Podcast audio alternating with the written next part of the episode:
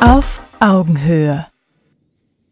Herzlich willkommen zu einer neuen Ausgabe auf Augenhöhe, liebe Community. Ähm, wir sind in Berlin, in der Bundeshauptstadt, und ich freue mich sehr über meine heutige Gesprächsrunde. Es geht um das Thema Cancel Culture, Rechtsstaat, Solidarität. Und äh, ihr wisst, die Metaebene so einer Sendung soll immer die sein, dass wir uns fragen, wie wollen wir in Zukunft miteinander leben? Wie wollen wir in Zukunft miteinander umgehen? Das möchte ich heute mit meinen Gästen hier besprechen. Ich freue mich sehr über Belasch. Hallo Belasch, Musikproduzent aus Berlin und Podcaster seit zwei Jahren. Herzlich willkommen in der Runde. Richtig, vielen Dank für die Einladung. Freue mich hier zu sein. Jetzt habe ich es eigentlich schon gleich äh, vorweggenommen, dass wir uns duzen, weil das war jetzt eigentlich noch gar nicht klar. Duzen mhm. wir uns hier jetzt alle am Tisch oder sitzen wir uns? Das werden wir gleich nochmal demokratisch entscheiden. Alles okay. Erstmal mhm. willkommen. Ich äh, mhm. begrüße ganz herzlich äh, Professor Dr. Dr. Christian Schubert. Ähm, wir haben gesagt, es reicht, wenn ich sage, Herr Schubert. Ja. Das ist schön. und, und, und ich habe es gelernt den ganzen Abend gestern. Sie sind Psychoneuroimmunologe. Richtig. Herzlich willkommen. Danke für die Einladung. Freut mich sehr. Schön, dass Sie da sind. Ich begrüße Nikolai Binner, Stand-up-Comedian. Herr Binner, oder Nikolai, das werden wir gleich entscheiden. Ja, Nikolai. Ja, ja. Äh, herzlich willkommen hier in unserer Sendung auf Augenhöhe. Ja, danke, danke für die Einladung. Und ich begrüße ganz herzlich Dr. Rainer Füllmich, Hallo, Herr Dr. Füllmich. Hallo, Jens. ja, wir sind schon per Du, so, also mit den, mit den äh, Dr. Schubert noch nicht. Also, wie machen wir das denn jetzt? Einfach, also, Rechtsanwalt, muss ich noch dazu ja, sagen. Mhm. Und äh, sehr aktiv mit, dem, mit der Stiftung Corona-Ausschuss. Ja, seit äh, eigentlich einem Jahr. Ja, das ist sozusagen 100 Prozent der, auch der anwaltlichen Arbeit und, und, und dadurch auch vielen schon bekannt. Ja, und wir versuchen ja in dieser Sendung auch immer in Anführungsstrichen die Gegenseite einzuladen, obwohl ich das äh, Wort nicht mag. Aber ähm, es gelingt uns manchmal sehr gut, manchmal gelingt es uns nicht. Ähm, wir haben heute eine Talkrunde, wo ich sagen muss, wir haben viele unterschiedliche Themen. Ähm, ob es die Gegenposition gibt, schauen wir mal. Ähm, fangen wir mal mit dieser Frage an. Äh, wollen wir uns duzen oder siezen? Abstimmung? Wer ist für du? Ich enthalte mich. also, demokratisch, du, wunderbar. Ja. Ähm, ihr kennt die Spielregeln dieser Sendung. Wir haben insgesamt äh, fünf Thesen. Wir müssen aber auch da nicht alle fünf Thesen schaffen, weil wir sagen, es soll auch irgendwie so eine Stimmung sein wie an einem Abend mit Freunden an einem Tisch mit äh, Rotwein und Oliven. Nur, dass wir auch dieses Mal wieder keinen Rotwein, keine Oliven haben, dafür aber frisches Berliner Wasser. Ich hoffe, das ist in Ordnung. Auch gut. Schön. Cancel Culture, Rechtsstaat, äh, Solidarität. Nikolai, ähm, um erstmal so ein bisschen warm zu werden, was ja. ist äh, Solidarität für dich? Das, da steigst du direkt mit einem Brecher ein. Ähm, also Solidarität ist für mich, wenn Leute zueinander halten, aber nicht ähm, aber nicht zu allem. Also man könnte ja auch sagen, äh, was im Dritten Reich abging, war auf einer gewissen Ebene Solidarität. Es ist halt nur die Frage, ob man dann in so einem Fall solidarisch sein sollte mit dem, was da durchgezogen wird. Ne? Also Solidarität für mich persönlich ist, wenn äh, Leute zusammenhalten äh, für das, was sie als richtig empfinden und sich in dem gegenseitig unterstützen. Und ähm, nicht, nicht pauschal Menschen ausschließen, sondern ja, einfach, einfach sich unterstützen ja. und zusammenhalten. Zusammenhalt und Unterstützung, das ist für mich Solidarität. Aber natürlich auch, äh, es muss intelligente Solidarität sein. Ne? Man kann ja jedem Scheiß gegenüber solidar solidarisch sein und man muss natürlich immer noch hinterfragen, zu was bin ich überhaupt solidarisch? Ja? Wo, wo laufe ich mit und wo laufe ich nicht mit? Cancel Culture, äh, wenn du jetzt erwartet hättest, Rainer, dass ich dich nach dem Begriff äh, Rechtsstaat frage, äh, da hast du dich geirrt. Äh, Cancel Culture, wann, wann bist du das erste Mal überhaupt mit diesem Begriff konfrontiert worden? Das ist noch gar nicht so lange her. Ich glaube, das ist ein paar Monate her. Vielleicht ein halbes Jahr her. Äh, und dann habe ich äh, allerdings sofort gedacht, ach ja, das ist wahrscheinlich die Verlängerung von Political Correctness und so ungefähr sehe ich das auch. Also du machst einfach andere Meinungen tot, weil sie nicht äh, in dein eigenes Meinungsgefühl passen. Und das und der Vorläufer, so würde ich es jetzt mal formulieren, dazu war wohl Political Correctness. Belasch, für dich der Begriff Rechtsstaat. Was ist ein Rechtsstaat?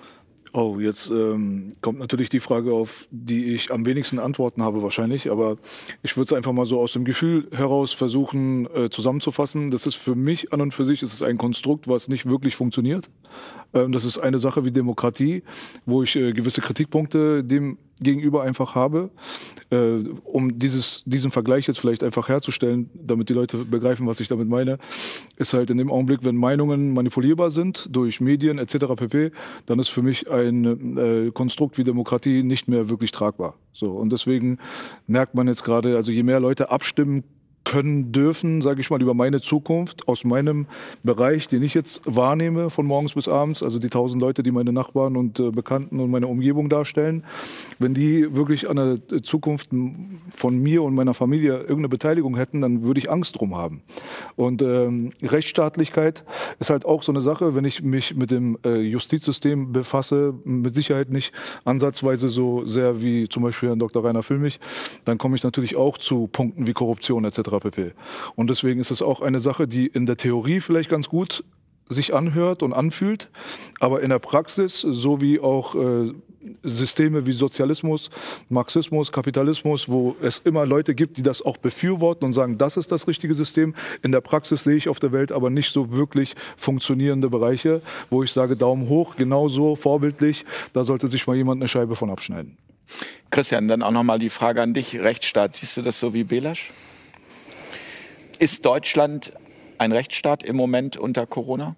Ist Österreich ein Rechtsstaat momentan unter Corona? Ähm, also ich bin gespannt. Ich bin selber ähm, äh, gerade in einem Disziplinarverfahren der österreichischen Ärztekammer eingebunden mhm. ähm, und äh, hoffe auf weitere Instanzen, ähm, dass sozusagen die Art und Weise, wie mit mir da vorgegangen wird, auch eine Grenze findet. Und, und Vielleicht kannst du kurz mal schildern, was da. Ja, ich, ich kann da jetzt nicht in die Details hm. gehen, aber mir wurde bei einer Rede vorgeworfen, ähm, dass ich mich äh, der Schulmedizin gegenüber abfällig geäußert habe, ähm, meine Kollegenschaft diskreditiert habe und, ähm, und das tut man nicht. Ja? Wenn man ähm, äh, in der österreichischen Ärztekammer ist, dann ähm, hat man gewisse Gepflogenheiten mhm. zu, zu wahren und, und und ja, ähm, letzten Endes äh, ist das natürlich nicht Meinungsfreiheit, weil klar, das, ich habe das schon pfeffrig gesagt, aber inhaltlich ganz, ganz klar vertretbar, auch, auch mit wissenschaftlichen Mitteln ähm, belegbar. Also es ist jetzt nicht etwas, was ich mir selbst in den Fingern gesogen habe, sondern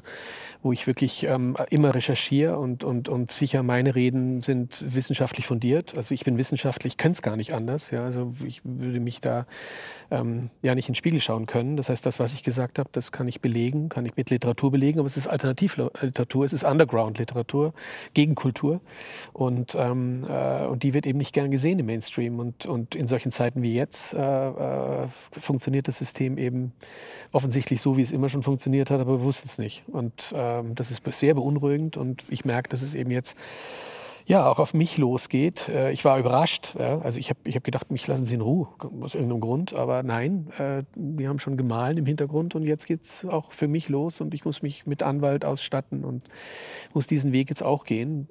Aber wie gesagt, es gehört dazu. Ähm, ich lasse mich nicht zensurieren. Es geht weiter und mal sehen, wohin. Bevor wir jetzt in das Thema ähm, ganz einsteigen, würde ich gerne noch jeden Teilnehmer hier am Tisch fragen. Ähm, Rainer, das letzte Jahr, ähm, was war sozusagen für dich der Punkt, äh, wo du gesagt hast, also dass das geschieht, das hättest du dir noch niemals vorstellen können? Also gibt es da so Wirklich gute Frage. Ähm, eigentlich hätte das gestern die Durchsuchung sein müssen bei einem Richter am Familiengericht in Weimar. Äh, eigentlich hätte das aber auch schon kurz vorher die, äh, die, das Durchpeitschen des Ermächtigungsgesetzes sein müssen. Eigentlich hätte das auch davor schon, das fand ich super erschreckend. Du sprichst jetzt vom Infektionsschutzgesetz. Genau, genau. Äh, aber eigentlich hätte es auch davor schon die, äh, diese seltsame Gedenkfeier, die von Leni Riefenstahl nicht besser hätte inszeniert werden können, sein müssen, wo dann der Tod der Corona-Toten gedacht wurde. Gespenstisch. Das hätte auf der Wefelsburg von der SS durchgezogen werden können. So sah das aus. Eigentlich hätten, hätte jedes dieser Ereignisse und noch ein paar vorher mir sagen müssen, hier, das kann doch gar nicht sein.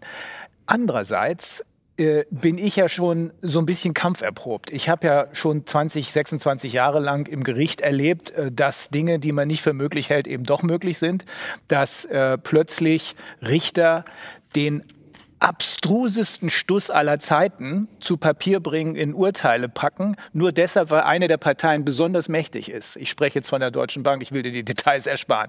Das heißt, wir meine Kollegen und ich haben das seit bestimmt 20 Jahren gesehen, aber so richtig deutlich wahrgenommen, dass irgendwas gravierend neben der Spur ist, haben wir es seit zehn Jahren, weil das immer merkwürdiger wurde. Okay, das ist aber schon doch ein langer Zeitraum. Ja. Also, weil viele Ja. ja, das erst wahrnehmen eigentlich seit äh, Corona-Krise, mit Beginn Ja. dieser Krise. Aber da, ich, was ich damit sagen will, ist, deswegen hat mich das alles nicht wirklich geschockt. Es hat mich nur wach gemacht und hat mir gesagt, Junge, hättest du doch bloß da aufgepasst. Da hätte ich doch damals schon und meine Kollegen auch, wir haben nur immer gedacht, ah, es musst du anders schreiben, du musst anders auftreten. Nee, nee, nee. Wir hatten gar keine Chance, weil äh, die, äh, die, die, das Spiel wurde mit gezinkten Karten gespielt. Und jetzt erst merkt man, dass die Spieler von damals genau die gleichen sind wie heute und dass sie alle inszeniert vor sich hin dackeln. Das ist nicht mehr ein, das ist nur noch eine Fassade der Demokratie und des Rechtsstaats, die wir bestimmt seit zehn Jahren, vielleicht auch länger gesehen haben. Nikolai, was war dein so ähm, der Punkt, wo du gesagt hast, äh, das gibt's doch nicht? Was ja. waren die denn da? Eigentlich alles, also Lockdown und. Aber gleich von Anfang an? Ähm, Also ich muss jetzt fairerweise sagen, ich habe am Anfang schon irgendwie auch Angst bekommen. Ich habe am, An am Anfang war ich auch erst skeptisch, weil ich das ja gesehen habe, was da in Wuhan abging, Genau. dass sie das abgeriegelt haben. Und ich dachte mir auch so, äh, Ebola. Ich mache ja auch äh, was? Ebola. Ebola? Nein, habe ich gedacht, es ist sowas wie Ebola. Ach so, okay. Ich habe da jetzt keine krasse Bewertung vorgenommen, ob, wie gefährlich das jetzt sein soll oder wie gefährlich das vielleicht ist. Aber es war halt einfach so, okay, da wird eine ganze Stadt in China abgeriegelt. Und ähm, dann kam halt raus, dass äh, auf Comedy-Shows, wo wir waren, äh, kam, waren dann Comedians, äh, die wurden dann auf positiv getestet. Und dann war es erstmal so, hu, hu, hu, okay. Aber irgendwann ist es halt so, wenn man einfach keinen trifft, der sagt, er hatte Corona und hat irgendwelche krassen Folgen davon gehabt. Und wenn du einfach keinen persönlich kennenlernst, ja, sondern immer nur hörst, okay, wir kennen über drei Ecken jemanden, der hat jetzt irgendwie eingeschränkte Lungenfunktion oder so, ja, dann denke ich mir, okay, das ist natürlich scheiße, aber echt, deswegen willst du die gesamte Welt abriegeln, deswegen haben wir jetzt Ausgangssperren, deswegen darfst du nicht arbeiten gehen. Und äh, um direkt mal zu dem zu kommen, was du da gesagt hast mit dieser Gedenkfeier, der Corona-Toten, ich habe das jetzt nicht genau mitgekriegt, aber allein, dass es allein eine Gedenkfeier der Corona-Toten, dass es, dass es medial inszeniert wird, das ist eine, das ist so zynisch, weil wenn man mal schaut, wie viele Leute jetzt sterben äh, aufgrund der unterbrochenen Versorgungswege in dritte Weltländern. Ich glaube, 150 Millionen mehr Menschen, hat die UN Genau. gerade gesagt, leiden an Hunger. Richtig, das sind und das sind mehr, das sind Leute, die 150 jetzt mehr deswegen, Millionen mehr. Genau, mehr, also nicht Leute, die jetzt generell an Hunger leiden, sondern mehr wegen dieser wegen dieser Maßnahmen und das überschattet ja dann eigentlich die die, die, die Krise, die dieses Virus selbst auslöst, ja. Das heißt, die Medizin ist eigentlich, oder die Medizin, die wir gegen das Gift nehmen, ist noch giftiger als das Gift selber.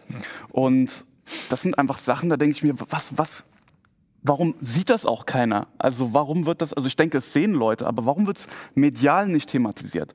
Und das, und das habe ich dann gesehen und vor allen Dingen, um noch das zum Ende zu bringen, wo es mir besonders aufgefallen ist, dass mir das, was schief, das, was schief läuft.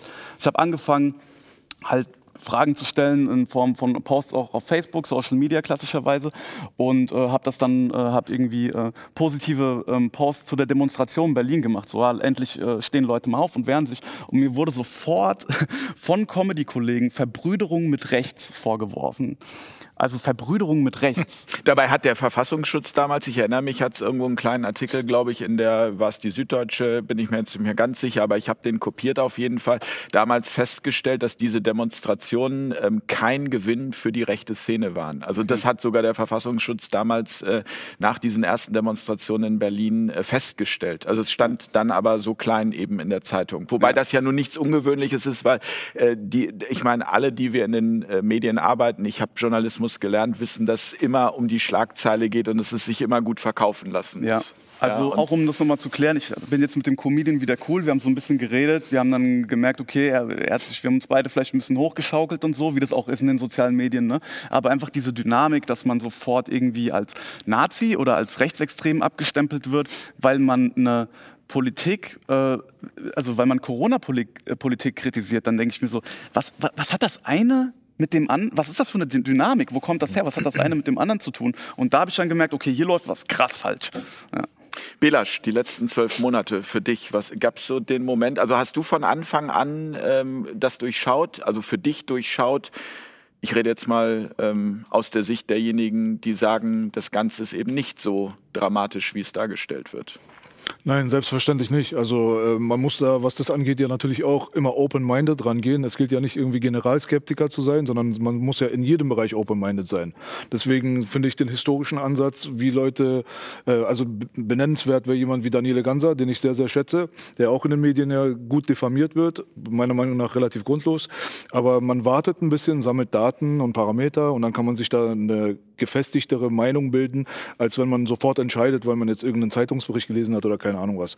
Und wenn dort jetzt eine, sage ich mal, vermeintliche Gefahr für die Menschheit auftaucht, dann guckt man sich das an und dann kann man da halt sammeln und gucken, ähm, ist man der Meinung der Medien oder nicht. Denn die Medien sind ja nicht diejenigen, die nur Lügen erzählen von morgens bis abends. Das liegt auch nicht im Interesse der Medien. Äh, sollten sie auch so korrupt sein, wie sie sein sollten, würden sie nicht nur lügen. So, das ist absoluter Schwachsinn, von sowas auszugehen. Aber trotzdem haben wir halt eine große Historie mit gewissen Dingen, die aufgedeckt wurden innerhalb der Medienwelt, innerhalb der Politik. Und da kommen wir wieder zum Thema Korruption, wo man halt natürlich dann auch mit äh, einem verschärften Auge auf solche Sachen dann auch schauen muss. Ja, ich meine, letztendlich liegt unsere Freiheit hier gerade, äh, das, das ist das Thema, was auf dem Tisch gerade landet. Aber auch, wie der Kollege hier gerade angesprochen hat, also Millionen von Menschenleben. Und äh, da sieht man, dass es auch nicht direkt jetzt mit dem Virus zu tun haben muss, sondern halt um die Umstände drumherum passieren können, wenn die falschen Entscheidungen getroffen werden. Und äh, um zum Punkt zu kommen, ja, die falschen Entscheidungen wurden getroffen. Da bin ich von überzeugt. Und diese Sache, die der Kollege gerade angesprochen hat, mit der Corona-Demo-Dynamik zum Beispiel, das ist auch eine Sache, die ich halt auch nicht befürworten kann. Ist auch eine Sache, die mir öfters aufgefallen ist, die ich öfters äh, in der Öffentlichkeit auch kritisiert habe, dass man da Leute einfach in einen Topf wirft und diese ganze Nationalsozialismuskeule immer wieder auspackt, halte ich für sehr, sehr bedenklich. Ich kann es verstehen, dass da so eine extrem äh, auch wichtige und auch negative Historie damit zusammenhängt und dass man das aber dann irgendwie zusammenbringt und Leute damit mundtot versucht zu machen, die damit nichts zu tun haben, empfinde ich persönlich als eine Beleidigung. Weil ich meine, wenn man äh, davon ausgeht, dass äh, das Dritte Reich unter Adolf Hitler, Nationalsozialismus etc., wir reden von mit den größten Kriegsverbrechern der Weltgeschichte, so wurde es uns historisch beigebracht, dann sollte man auch sehr, sehr vorsichtig damit sein, andere Leute als dieses zu betiteln. Und diese Menschen, die das tun, die kommen aber irgendwie gut durch die Nummer und äh, werden da kaum äh, zur Rechenschaft gezogen. Und das halte ich persönlich ehrlich gesagt gesagt, für einen gefährlichen Trend. Christian, zwölf Monate Corona, du als Psychoneuroimmunologe, ähm, haben bei dir oder an welchem Punkt haben bei dir die Alarmglocken geschrillt? Ah, ich habe es mir gerade gedacht die ganze Zeit. Ähm, also bei mir ist es so, ich bin ja schon sehr, sehr lange in der, ähm, in, in der kritischen Haltung der Schulmedizin gegenüber. Vielleicht müssen wir auch erstmal klären, was ja. ist Psychoneuroimmunologie? Genau. Also für das, all die, die das gern, jetzt nicht. Genau, das ähm, ist wichtig, verstehen. weil da, da, genau. Also Psychoneuroimmunologie ist ein, ein relativ junger Forschungsbereich der Medizin, ähm, der die Verbindung zwischen Psyche und Immunsystem untersucht. Äh, also das heißt, wir haben hier nicht nur äh, eine Wirkrichtung in Richtung von Psyche auf Immunsystem, das ist so das, was viele auch verstehen, dass wenn man Stress hat, dass das Immunsystem dem entsprechend gefordert ist und das vielleicht durchaus auch dann leidet darunter unter diesem Stress und, und entsprechend man dann anfälliger wird, auch für Infektionskrankheiten, wenn man unter chronischem, langdauernden Stress steht. Wir haben aber auch die umgekehrte Wirkrichtung. Das heißt, das Immunsystem macht enorm viel mit unserer Psyche. Ähm, wir kennen das, wenn wir ähm, eine Infektion durchmachen, dann, dann fühlen wir uns schlapp und müde und, und erschöpft. Und ähm, äh, das heißt, das Immunsystem möchte uns in diesen Zustand bringen, damit wir ähm, Energie bereithalten, um mit der Infektion besser umzugehen. Ja, wir nennen das Sickness Behavior, also Krankheitsverhalten, Krankheitserleben. Also wenn wir uns einfach krank fühlen. Ja, und das macht das Immunsystem und bringt uns in einen Zustand, dass wir in die Heilung gehen. Ähm, so, also das ist Psychonomologie und, und ich habe mich, wie gesagt, seit, seit, seit vielen Jahren, also seit Beginn meiner wissenschaftlichen Laufbahn, ähm, sehr kritisch der Schulmedizin ähm, gegenübergestellt und zwar sowohl im diagnostisch-klinischen Bereich, ähm, wo es eben sehr stark instrumentell ist. Ja? Also das ist, wenn, wenn du heute in die Klinik gehst, dann, dann hast du ein Maschinenlager, ein Arsenal mehr oder weniger und, und äh, das Menschliche geht da, ja, es geht an der Front nicht unter bei den Pflegern und, und Krankenschwestern ähm, im äh, wenn man es ein bisschen klischeehaft sagt. Und, und in dem Moment, wo es sozusagen eher in die schulmedizinische Richtung geht, in die ärztliche Richtung, dann ist keine Zeit mehr da. Also es geht gar nicht darum, die, die Kollegen zu bashen. Die einfach, haben einfach die Zeit nicht. Ja, die, die, und, und haben das auch nicht gelernt. Ähm, also das heißt, wir haben hier in der klinischen Seite nicht viel Mensch. Und wir haben es auch in der Forschung nicht. Und das wird ähm, selten kommuniziert, ja, dass die wissenschaftliche Forschung am Menschen, die Life Science, wenig mit Life zu tun hat. Und das habe ich im Laufe meiner Zeit einfach auch untersucht und mich sehr kritisch auseinandergesetzt mit der Thematik. Und für mich war Covid-19 relativ schnell. Ich, ich habe ähnlich reagiert. Also es gab für mich diese erste Phase, da war ich auch skeptisch. Ja, also ich weiß noch, wie meine Frau mit meiner Tochter noch Skifahren gegangen ist und ich gesagt habe, wir wohnen ja in, in, in Lanz, oberhalb von Innsbruck und die, wir fahren sehr viel Ski, beziehungsweise meine Frau und die Kinder. Und, ähm, und sie hat gesagt, nö, natürlich, letzte Mal. Also ich weiß, dass es jetzt aus ist und, mhm. und wir nicht mehr Skifahren gehen können und ich mache das jetzt. Und ich habe gesagt, ja, aber es ist, es ist riskant, ja, hier auf der Piste und alle stecken sich an und ich weiß nicht was, ja, Ischke. Und ähm, und da war ich noch auf dem, wo ich mir gedacht habe, da ist irgendwas. Ja, ein bisschen vorsichtig sollte man schon sein. Und dann hat mich, haben mich die Zahlen eingeholt und, und ich habe die Zahlen gesehen und habe mir gedacht, da stimmt was nicht, das gibt's nicht. Also die uns dauernd absolute Zahlen hochzurechnen und nicht mal darüber zu reden, dass es Dunkelziffern gibt. Also ich hätte ja gar nichts dagegen, wenn die sagen, wir können das nicht richtig einbetten, wir wissen die Dunkelziffer nicht, wir können es erahnen, ungefähr wird das in dem, aber es wurden nur Zahlen hinaufgerechnet und, und das war für mich als Wissenschaftler unmöglich. Also da, da habe ich schon geahnt, da ist irgendwas los. Und ich muss sagen, ich habe auch ganz früh das Framing Impfung gehabt. Also für mich war von Beginn an, hatte ich den Eindruck, es geht um die Impfung. Ganz, am, ganz schon im Februar, im März ähm, hatte ich den Eindruck, dieses das Framing geht in Richtung Menschen sollen geimpft werden. Und das hat mich zum Beispiel äh, dann auch ab dem Punkt an diese Schweinegrippe erinnert. Da war es ja ähnlich damals das 2009. So, ja, das habe ich aber so nicht mitbekommen. Ich habe die, also diese, diese, dieser kapitalistische oder mhm. pharmazeutische Hintergrund, der war mir bei der Schweinegrippe jetzt nicht so parat. Komischerweise, es war mir in dem Moment, ich, das waren die Medien, die das in einer Form ähm, äh, äh, ähm, haben, diese Geschichte, wo ich wirklich den Eindruck hatte, irgendwas stimmt da nicht. Da läuft was unterm Tisch ab. Und, und, ähm, und in der Tat ist es wirklich zunehmend äh, stärker in den Mittelpunkt gerückt. Und ähm, äh, Angst machte mir, also wo ich das erste Mal Angst bekam vor dem Staat. Ja, also für mich, mich, meine Angst ist ja eigentlich die Angst vor dem, vor dem Staat. Daniele äh, ganz hat es ja, äh, ja ein, äh, spricht ja von verschiedenen Angstarten. Angst vor Covid, mhm. Angst vor Staat, Angst vor sozialen äh, Problemen. Alle haben irgendwie Angst. Also, hat, alle haben genau. Angst, aber sie haben aus unterschiedlichen Grund Angst. Mhm. Und, und ich habe echt Angst vor diesen Restriktionen und vor der staatlichen Macht und vor der Diktatur und dem Totalitarismus, der uns droht oder in dem wir eigentlich schon drin sind. Das macht mir Angst. Und als ich dieses geleakte Papier ähm, diese, der, vom Bundesinnenministerium, vom, vom Seehofer-Mitarbeiter, der dann auch gefeuert wurde. Wie den Leuten Angst gemacht die, Also das ist unglaublich. Also das, das kennen ja auch nur wenige. Ja? Ähm, aber das, wenn man das liest, was, was da für, eins, für eine Art und Weise, ein, ein, Mensch, ein Umgang mit Menschen ähm, äh, als, als ähm, äh, Direktive ausgesagt wird. Ja? Also wir müssen Menschen bis die Kleinsten. Die Kleinsten müssen Angst bekommen, müssen in Schuld, ihnen muss Schuld eingejagt werden, da, weil sie ihre Eltern und Großeltern töten können. Das steht mehr oder weniger wörtlich da drin in diesem Paper. Da habe ich mir gedacht, das sind Unmenschen. Da ist was ganz was Böses und Unmenschliches im Gange und das hat mir ernsthaft Angst gemacht. Und jetzt ist es so, dass äh, auf die Frage, zu, zu, äh, um das zu beenden, äh, wo ist bei mir wirklich die Grenze überschritten? Das ist jetzt bei der Impfung der Kinder.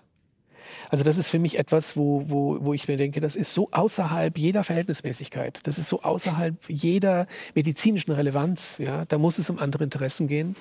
Nicht um Interessen des Menschen, sondern um Interessen, was auch immer da. Da brauche ich gar nicht losgehen drauf. Aber Tatsache nicht um Gesundheit. Es geht nicht um Gesundheit. Und das ist etwas, Kinder impft man nicht in dieser Situation. Das ist also absolutes No-Go für mich. Mit einem Impfstoff, der nur eine vorläufige Exakt Zulassung so hat. Es. Rainer, du hast dazu ja im Untersuchungsausschuss jetzt auch viele Experten ähm, gehört. Ähm, also nochmal aus, also von dir würde ich gerne wirklich mal hören. Ich glaube, du bist einer derjenigen, die die meisten Informationen überhaupt zu Covid-19 und zu der Pandemie gesammelt haben. Ähm, wie gefährlich ist diese Krankheit äh, für dich, weil ja immer wieder auch vorgeworfen wird, du wirst Corona-Leugner oder Aluhut oder so. Ich glaube, es wird gar nicht geleugnet, sondern also wie, wie gefährlich ist das und welche Maßnahmen wären aus deiner Sicht die richtigen gewesen? Ich glaube, wir müssen zwei Ebenen unterscheiden. Das eine ist die Illusion. Du hast die eben angesprochen. Das ist die mediale Ebene. Das ist die Illusion. Die Medien werden, die Altmedien werden dazu benutzt, eine Illusion einer Paniksituation hervorzurufen, die jeden in Angst und Schrecken versetzen sollen, damit wir nur noch in die Richtung gucken und nicht sehen, was da passiert. Ähm, das ist äh, ganz, ganz, ganz entscheidend, weil ohne diese mediale Macht wir in dieser Situation heute nicht stecken würden. Ohne, stell dir vor, wir hätten diesen medialen Hokuspokus nicht, dann würde doch jeder ganz normal sein Leben leben. Ne, jeder würde denken, ui, äh, wir müssen jetzt aufpassen, jetzt nicht mehr, aber Grippe, oh, oh, wer weiß. Das andere ist die Realität. Die Realität, was die Gesundheit angeht, ist exakt so, wie Christian es gerade gesagt hat. Das haben wir aus, ich weiß nicht, wir haben jetzt äh, über, weit über 100 ähm, Experten aus aller Welt gehört. Äh, natürlich kommt dann wieder die, übrigens, sehr richtig. Also er hatte ein geniales Video gemacht, wo er sich über diese Volksverblöder oder wie die heißen lustig gemacht hat. Äh, das einzige Argument, was du in den Medien, in den Altmedien hörst, wenn einer von uns ein Argument bringt, ist rechts, rechts, Nazi, Nazi. Das hat er voll auf den Punkt gebracht. Mehr haben die nicht, weil die zu doof sind, mit uns zu argumentieren. Ich meine, guck dir die Figuren an. Das sind alles mehr oder weniger Halbgebildete, die irgendeine so Monstranz vor sich herhalten. Ein Doktortitel, der keiner ist, ein Professorentitel, der keiner ist. Ist das denn so. wirklich gesichert, dass das keiner ist? Also, also ist das, weil, weil da muss man ja aufpassen an der Stelle, weil wir ja auch immer zum Beispiel sagen, kommt hier an diesen Tisch, wir reden mit euch, kommt dazu. Es ist, also am Ende ist es der Diskurs, der dazu führt, dass sich jeder eine eigene eigene Meinung bilden kann und nicht äh, betreutes Denken. Sehe ich ja genauso. Aber wenn die Leute nicht kommen, sondern äh, dich auf deine entsprechenden Anfragen hin mit äh, rechts, rechts, Nazi, Nazi äh, titulieren, dann hat es ja eben keinen Sinn. Also, Habilitiert ist er nicht. Man kann, also wir sprechen von Drosten. Habilitiert ist er nicht. Man kann auch ohne Habilitation Professor werden, ist aber eigentlich die Ausnahme. Eine Habilschrift ist eine äh, riesenfette Doktorarbeit letzten Endes. Wenn du also sagst, eine Doktorarbeit besteht so bei Juristen aus 100, 150, 200 Seiten, dann ist so eine Habilschrift dann 400 Seiten. Ich kenne einen guter Kumpel von mir, der hat über 1000 geschrieben. Er hat keine geschrieben, das steht fest. Und die beiden, die versucht haben rauszukriegen, hat er denn wenigstens einen richtigen Doktortitel? Der eine ist ein promovierter Chemiker, der versteht was von PCR-Tests, gefährlicher Mann für Herrn Drosten. Und der andere ist ein Historiker. Die haben widersprüchliche Meldungen gekriegt dazu, was denn nun mit seiner Doktorarbeit ist. Jedenfalls tauchte sie erstmals im Juni 2020 auf, nachdem vorher verschiedenste Geschichten darüber verbreitet wurden, warum sie gerade nicht greifbar gewesen sei. Und plötzlich auch gesagt wurde, nee, es gibt gar keine, sondern es gibt nur drei äh, Aufsätze, die dazu gemacht wurden ich bin fest davon überzeugt, nach dem, was wir im Moment wissen, dass es keine Doktorarbeit gegeben hat. Die war ja auch nicht äh, gelistet in, dieser, äh, in der äh, Deutschen Nationalbibliothek, sondern sie tauchte erstmals im Jahre 2020 auf. Also ich bin nach allem, was ich weiß, an Fakten der festen Überzeugung, er hat nicht promoviert. Er hat keine ordentliche Promotion gemacht. Ich bin mir inzwischen nicht mehr, mehr sicher, ob er überhaupt sein Medizinstudium abgeschlossen hat. Zurück zu der eigentlichen Frage.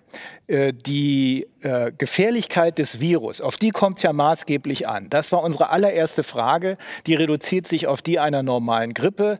Dass da irgendwas ist, davon gehen wir alle aus. Aber was, das wissen wir nicht. Ist das nun ein echtes Virus? Ist es ein halb künstliches? Ist es aus irgendeinem, äh, keine Ahnung, ähm, äh, Chemiewaffenlabor äh, entfleucht? Wir wissen es nicht. Aber die Gefährlichkeit, die kennen wir inzwischen. Weil selbst wenn es halb, halb künstlich ist, dann kann das menschliche Immunsystem offenbar immer noch gut damit umgehen. Ich selber bin davon überzeugt, dass ich mich bei meinen Nachbarn auf der Ranch im März des letzten Jahres angesteckt habe, habe es aber auch überstanden. Ähm, die liegt nämlich bei 0,14 Infection Fatality Rate, also von den angeblich Infizierten, wir wissen nicht, wie viele sind wirklich infiziert oder nur positiv getestet mit diesem völlig untauglichen Drostentest, von den angeblich Infizierten sterben 0,14 Prozent, sagt die WHO. Ioannidis, einer der meistzitierten Wissenschaftler der Welt von der Stanford University, sagt 0,15 Prozent. Das entspricht in etwa der einer Grippe. Die Gefährlichkeit ist nicht größer als das, was wir kennen. Es sterben, äh, die Überlebensquote ist 99,98 Prozent. Warum? Und die meisten, die äh, sterben, sind im Übrigen, haben ihre, ihre äh, durchschnittliche Lebenserwartung längst überschritten, haben außerdem viele Komorbiditäten. Warum?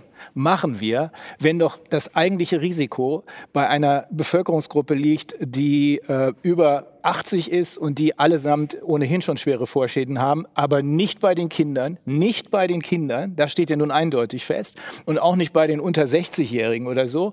Warum machen wir den ganzen Laden zu? Das haben wir noch nie gemacht. Das haben wir nicht bei Pest und Cholera gemacht. Das haben wir noch nie gemacht. Warum machen wir das?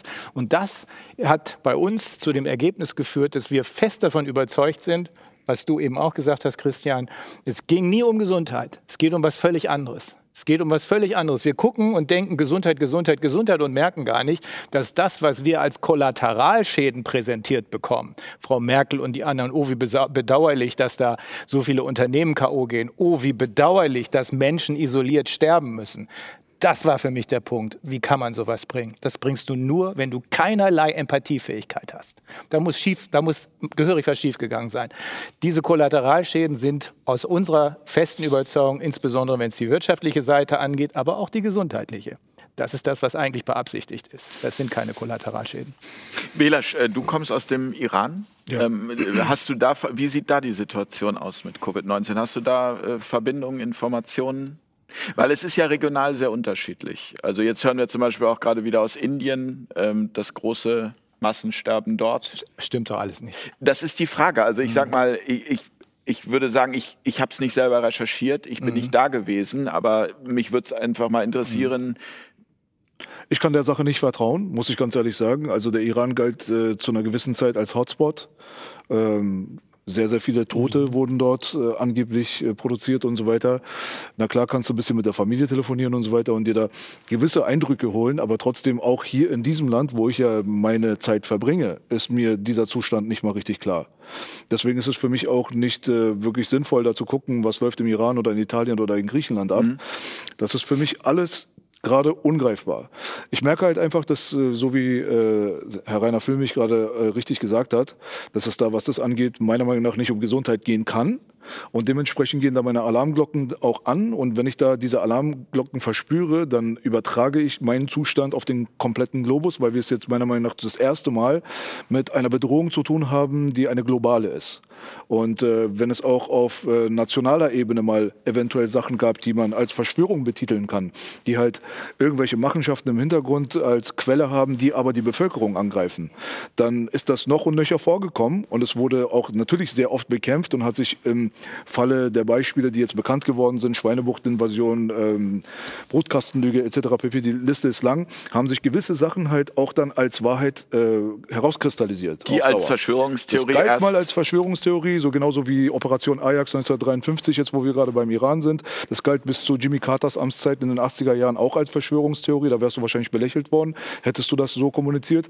Und im Nachhinein ist es relativ klar, was dort passiert ist. Deswegen die Möglichkeiten einer Verschwörung in dem Augenblick, wenn Korruption in der Menschheit existiert, ist natürlich sehr, sehr hoch. Korruption findet man in Form von Verschwörungen überall im Alltag, beim Nachbarn, auf der Arbeit etc. pp. Das ist nichts Ungewöhnliches. Aber sollte es wirklich so sein, dass wir es hier jetzt gerade mit äh, einem einem äh, Korruptionsfall zu tun haben, ist es meiner Meinung nach der erste, der wirklich offensichtlich global stattfindet. Und dann ist es meiner Meinung nach nicht mehr so wirklich wichtig, was im Iran stattfindet oder in Deutschland oder in den USA. Dann haben wir es tatsächlich da mit einer äh, globalen Pro Problematik zu tun. Aber es ist, es ist insofern vielleicht doch wichtig, weil es ja vor allem auch die armen Menschen erwischt. Also das ist ja nochmal wichtig, oder? Also in, in, inwiefern sind die Kontextbedingungen, äh, wen, also wir können ja Länder nicht einfach so vergleichen. Und äh, ich denke, wenn jetzt in Indien die, die Todeszahlen steigen, dann, dann denke ich als allererstes an die armen Menschen. Ja? Also wir haben ja da äh, auch Zustände zum Teil, da sind ja auch vor allem arm-reich-Schere äh, ähm, äh, geht massiv auseinander. Und wir wissen aus der medizinischen Forschung, dass je niedriger der soziale Status, je niedriger die ökonomischen Bedingungen, desto höher ist die Mortalität und Morbidität bei Menschen. Das heißt, also es wundert mich überhaupt überhaupt nicht, dass in Ländern, wo wir eben diese starken Auseinanderdriften haben von Reich und Arm, dass dort eben auch mehr Menschen sterben, weil sie arm sind. Und, und wir sehen das in Amerika, ähm, an den, an den, auch in der schwarzen Bevölkerung. Also wir haben ja rassische Rass, Rassenaspekte äh, mit zu berücksichtigen bei solchen Zahlen. Und das wird uns ja niemals mitgeteilt. Ja? Also wir, wir kriegen ja immer nur Zahlen. Das war ja genau das, was am Anfang so auffällig war. Ja? Und auch, auch Italien oder diese ganze, es waren immer nur Zahlen, aber es war nie der Kontext, war nie Thema. Ja? Und, und, und die Kollateral Kollateralschäden nie. Naja, und die Kollateralschäden nie, richtig. Weil man muss ja eigentlich, Absolut. müsste man ja sagen, man Klar. muss ja eigentlich spätestens Abwägen. jede Woche oder zumindest einmal im Monat gucken und sagen, irgendwie Ja, ist das noch im richtig. Gleichgewicht oder, Genau. oder richtet man Nihil Kollateral. nocere, wie die Ärzte sagen, oder? Niemals schaden. Ich würde gerne eine Sache noch hinzufügen, Ja. falls ich falsch verstanden wurde. Mir Mhm. geht es eigentlich hauptsächlich auch einfach nur darum, dass ich halt den Zahlen, wenn ich ihnen nicht vertrauen kann, ganzheitlich nicht vertrauen kann. Das bedeutet auch, Mhm. die Todeszahlen, die publiziert werden, sind von meiner Seite aus erst eher mit Skepsis zu betrachten. Ich weiß nicht, ob das wirklich wahr ist. Wir, da ist Herr Dr. Füllmich jetzt vielleicht auch ein bisschen skeptisch in Bezug auf Indien. Mal abgesehen davon bekommt man Horrornachrichten zu hören, dass irgendwelche älteren Leute aus entfernten Bekanntenkreisen oder Verwandtenkreisen und so weiter dann im äh, Krankenhaus sterben, wo man weiß, die waren schon sowieso kurz vor dem Tod. Und wenn dort dann steht Todesursache Covid, wo man weiß, das ist nicht der Fall, dann habe ich da, was das angeht, dann doch schon eine gewisse Skepsis und weiß dann einfach nicht, womit ich es da zu tun habe. Bevor, bevor wir gleich auch auf unser Ganz Thema Cancel Culture kommen, aber na klar, Nikolai. Gerade Genau. was die Zahlen angeht, das hat mich halt auch irgendwann ultra skeptisch gemacht, weil ähm, wenn man sich die Todeszahlen von Corona anguckt, äh, die werden ja wirklich 24-7 durch die Medien gejagt. 24 fucking 7. Das wurde bei der Grippe nicht gemacht. Das wurde auch vor allen Dingen nicht bei äh, Krankenhauskeimen äh, gemacht. Ich meine, laut, laut Robert-Koch-Institut haben wir, glaube ich, in Deutschland 30 bis zwischen- 40.000 im Jahr. ja, ich habe 25 bis 35.000, 30 bis 40, genau, irgend sowas, ja. Das hätte ja von den Zahlen her, äh, hätte man das ja auch, ich meine, das ist ja auch keine geringe Zahl, die hätte man ja auch, und da trifft es ja vor allen Dingen auch die Alten und Schwachen. Ich meine, das sind die alten Leute, die vom Krankenhaus äh, Da müssen, da müssten wir werden. jedes Jahr Gedenkfeiern organisieren. Genau, wir müssten eigentlich jedes Jahr Gedenkfeiern für die Krankenhauskeim-Toten äh, Toten machen. Und Um auch da Solidarität zu zeigen. Richtig, genau, um da solidarisch zu sein. Ne? Und das wird uns, das wurde nie gezeigt. Und allein, allein das, da habe ich mich gefragt, ja, warum wird das so durch die Medien gejagt, so krass und so unerbittlich und das überhaupt nicht? Ich meine, das wurde mal hier und da erwähnt, so jedes Jahr, okay, wir haben jetzt hier wieder so und so viele äh, Krankenhauskeimtote, aber in einer ganz anderen Frequenz, also total unverhältnismäßig und auch so Corona-Karte ist eh das Geilste. Habt ihr die neue Corona-Karte gesehen? Es gibt, die, die, die haben jetzt diese neue Corona-Karte. Blau, diese blaue, es dunkelblaue. Gibt, nee, nee, es gibt also sie fängt bei Gelb an. Also ab, also, also du hast halt diese Karte von Deutschland und diese Bereiche und die sagen jetzt von drei, also bis 35 äh, ist gelb, dann wird es irgendwie rot, dann wird es irgendwann schwarz. Und das krass, es gibt gar kein Grün. Das heißt, also es, es gibt kein es gibt kein Grün mehr. Also es ist quasi, selbst wenn du gar keine Infektion hast, ist schon gelb, Alter. Weißt du, dann ist schon. Ja, ja. Das ist so wie, so Okay. wie die Pharmaindustrie mit Blutdruck und Cholesterin umgeht. Da werden Milliarden verdient mit einem ganz kleinen Anstieg an Grenzwert. Ja. wenn du den hochhebst, Wenn die Leitlinie wenn sozusagen die Leitlinie, verändert genau, wenn wird. sie leicht verändert wird, dann geht's und genau so ist es, oder? Das heißt, du hast eigentlich nur mehr Dramazahlen ja, ja. und Guckst du die Dramafarben. Karte an und denkst, ja, alles Genau. im gelben Bereich. Und das ist alles. Das ist alles. Das ist uns erst aufgefallen, als wir uns durch diese internationale Vernetzung von einem Land zum nächsten vorgearbeitet haben, dass es überall genauso ist. Es sind die Medien, die alles hypen, was in Richtung Corona ist gefährlich, gefährlich, gefährlich geht, die immer in allen Ländern, in allen Ländern mit den gleichen gefakten Zahlen operieren. Das ist alles. In einigen Ländern sind sie nur schon einen Schritt weiter als hier. In Chile soll zum Beispiel, hat uns neulich eine Anwältin erzählt, da steht das Militär auf der Straße und kontrolliert, ob die Kinder ihre Masken richtig aufhaben. Äh, da wird jetzt ein Euthanasiegesetz äh, verabschiedet. Dazu wird man sagen müssen, das ist wahrscheinlich nicht die Euthanasie, die wir aus dem Dritten Reich kennen, sondern Sterbehilfe, aber man weiß es nicht so genau. Aber der Kern der ganzen Sache reduziert sich auf den Medienhype. Würde es den Medienhype nicht geben, dann wären wir längst woanders. Und einige von denen auf der anderen Seite wären auch längst woanders, nämlich hinter diesen Dingern hier.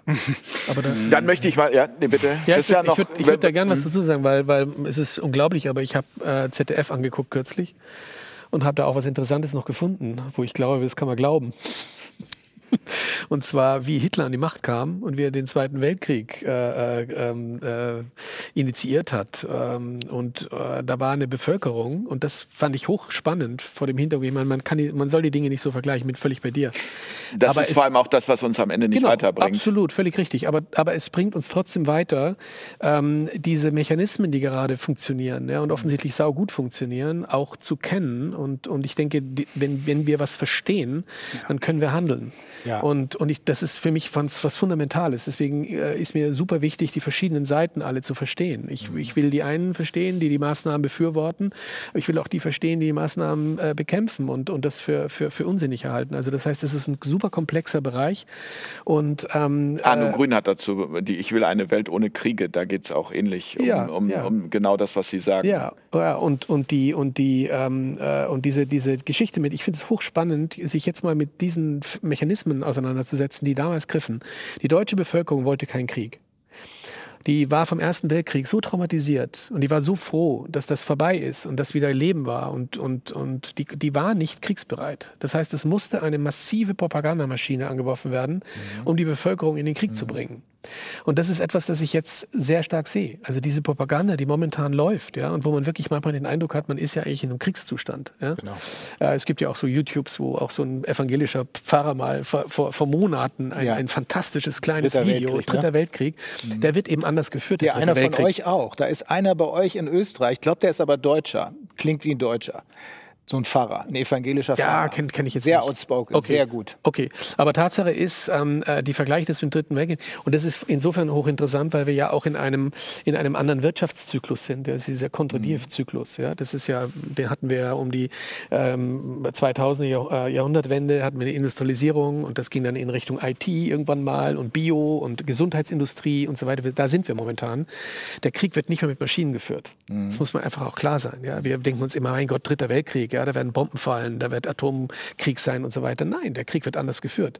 Der wird jetzt mit, mit IT geführt und der wird mit Bio geführt. Und insofern ist das gar nicht so weit weg, in welcher Situation wir momentan sind. Und ich vergleiche das auch oft. Ich meine, die Gruppe hier, das sind natürlich auch äh, Dissidenten. Ja? Das sind Menschen, die, die, die auch einen Durchblick haben und, und das nicht mit sich machen lassen wollen, was hier gerade passiert. Massenpropaganda, Impfverweigerer, das sind ja, sind ja Volksschädlinge und so weiter. Also es sind schon, du kannst sozusagen diese ganzen Aspekte, die momentan so laufen, kannst du locker in diese Zeit zurückversetzen. Und, und das sind ganz große ähm, äh, Wiederholungszyklen. Ich kenne die aus der Psychotherapie. Ja? Also du kommst, wenn du, wenn du geschädigt bist, wenn du traumatisiert bist, wenn du, wenn du entsprechende Konfliktthematik hast in deinem Leben, von früh an Biografie über Generationen hinweg, kommst du immer wieder in die gleichen Musterbildungen. Ohne Therapie wiederholst du. Ja? Das, das können wir an unterschiedlichsten Aspekten des also eigenen Lebens Automatismen sehen. Es sind Automatismen. Es ist, es ist das Unbewusste. Das Unbewusste drängt dich immer wieder in die gleichen Schleifen. Ja. Und das, das, erlebt man immer wieder in, das in seinem erlebt man Leben. immer wieder. Und systemtheoretisch sprechen wir von Fraktalen. Ja, das sind hm. so, so, Wiederholungsmuster, Fraktale. Kann man, ist ein hochinteressanter Bereich. Also ich finde, man sollte Und, dich auf jeden Fall canceln, weil das absolute Holocaust-Verharmlosung, was du hier gerade machst. ja, natürlich. rechts, rechts, rechts, Nazi, Nazi. Und, ähm, und, und ich habe sehr den Eindruck, dass wir hier in diesen Schleifen sind. Ja? Also dieser ja. Erste Weltkrieg, dieser Zweite Weltkrieg und ich finde auch jetzt ist Deutschland verdammt nochmal ziemlich aktiv. Ja, also wenn man das jetzt vergleicht mit, ich meine, natürlich haben wir es global. Es ist ein globales Thema, überhaupt keine Frage. Es wäre jetzt Aber hier hat es angefangen. Hier hat es angefangen und genau, hier hat es angefangen und, und ähm, ich, ich bin da einfach skeptisch. Und der Umgang, ja, ich sage das auch immer in Deutschland, ich finde den irre. Also was in Österreich, die Österreicher haben es immer ganz gut verstanden, sich hinter dem Rücken der Deutschen zu verstecken, ähm, äh, sind ähm, um nichts besser. Aber, aber diese, diese Brutalität, die in diesem Land momentan vorherrscht ja. in Bezug auf Lockdown. Ja, dieses Nicht-Aufhören, noch brutaler gegen die Bevölkerung vorzugehen. Und die, äh, die schreit noch nach, macht noch mehr. 70 Prozent wollen noch härtere Maßnahmen.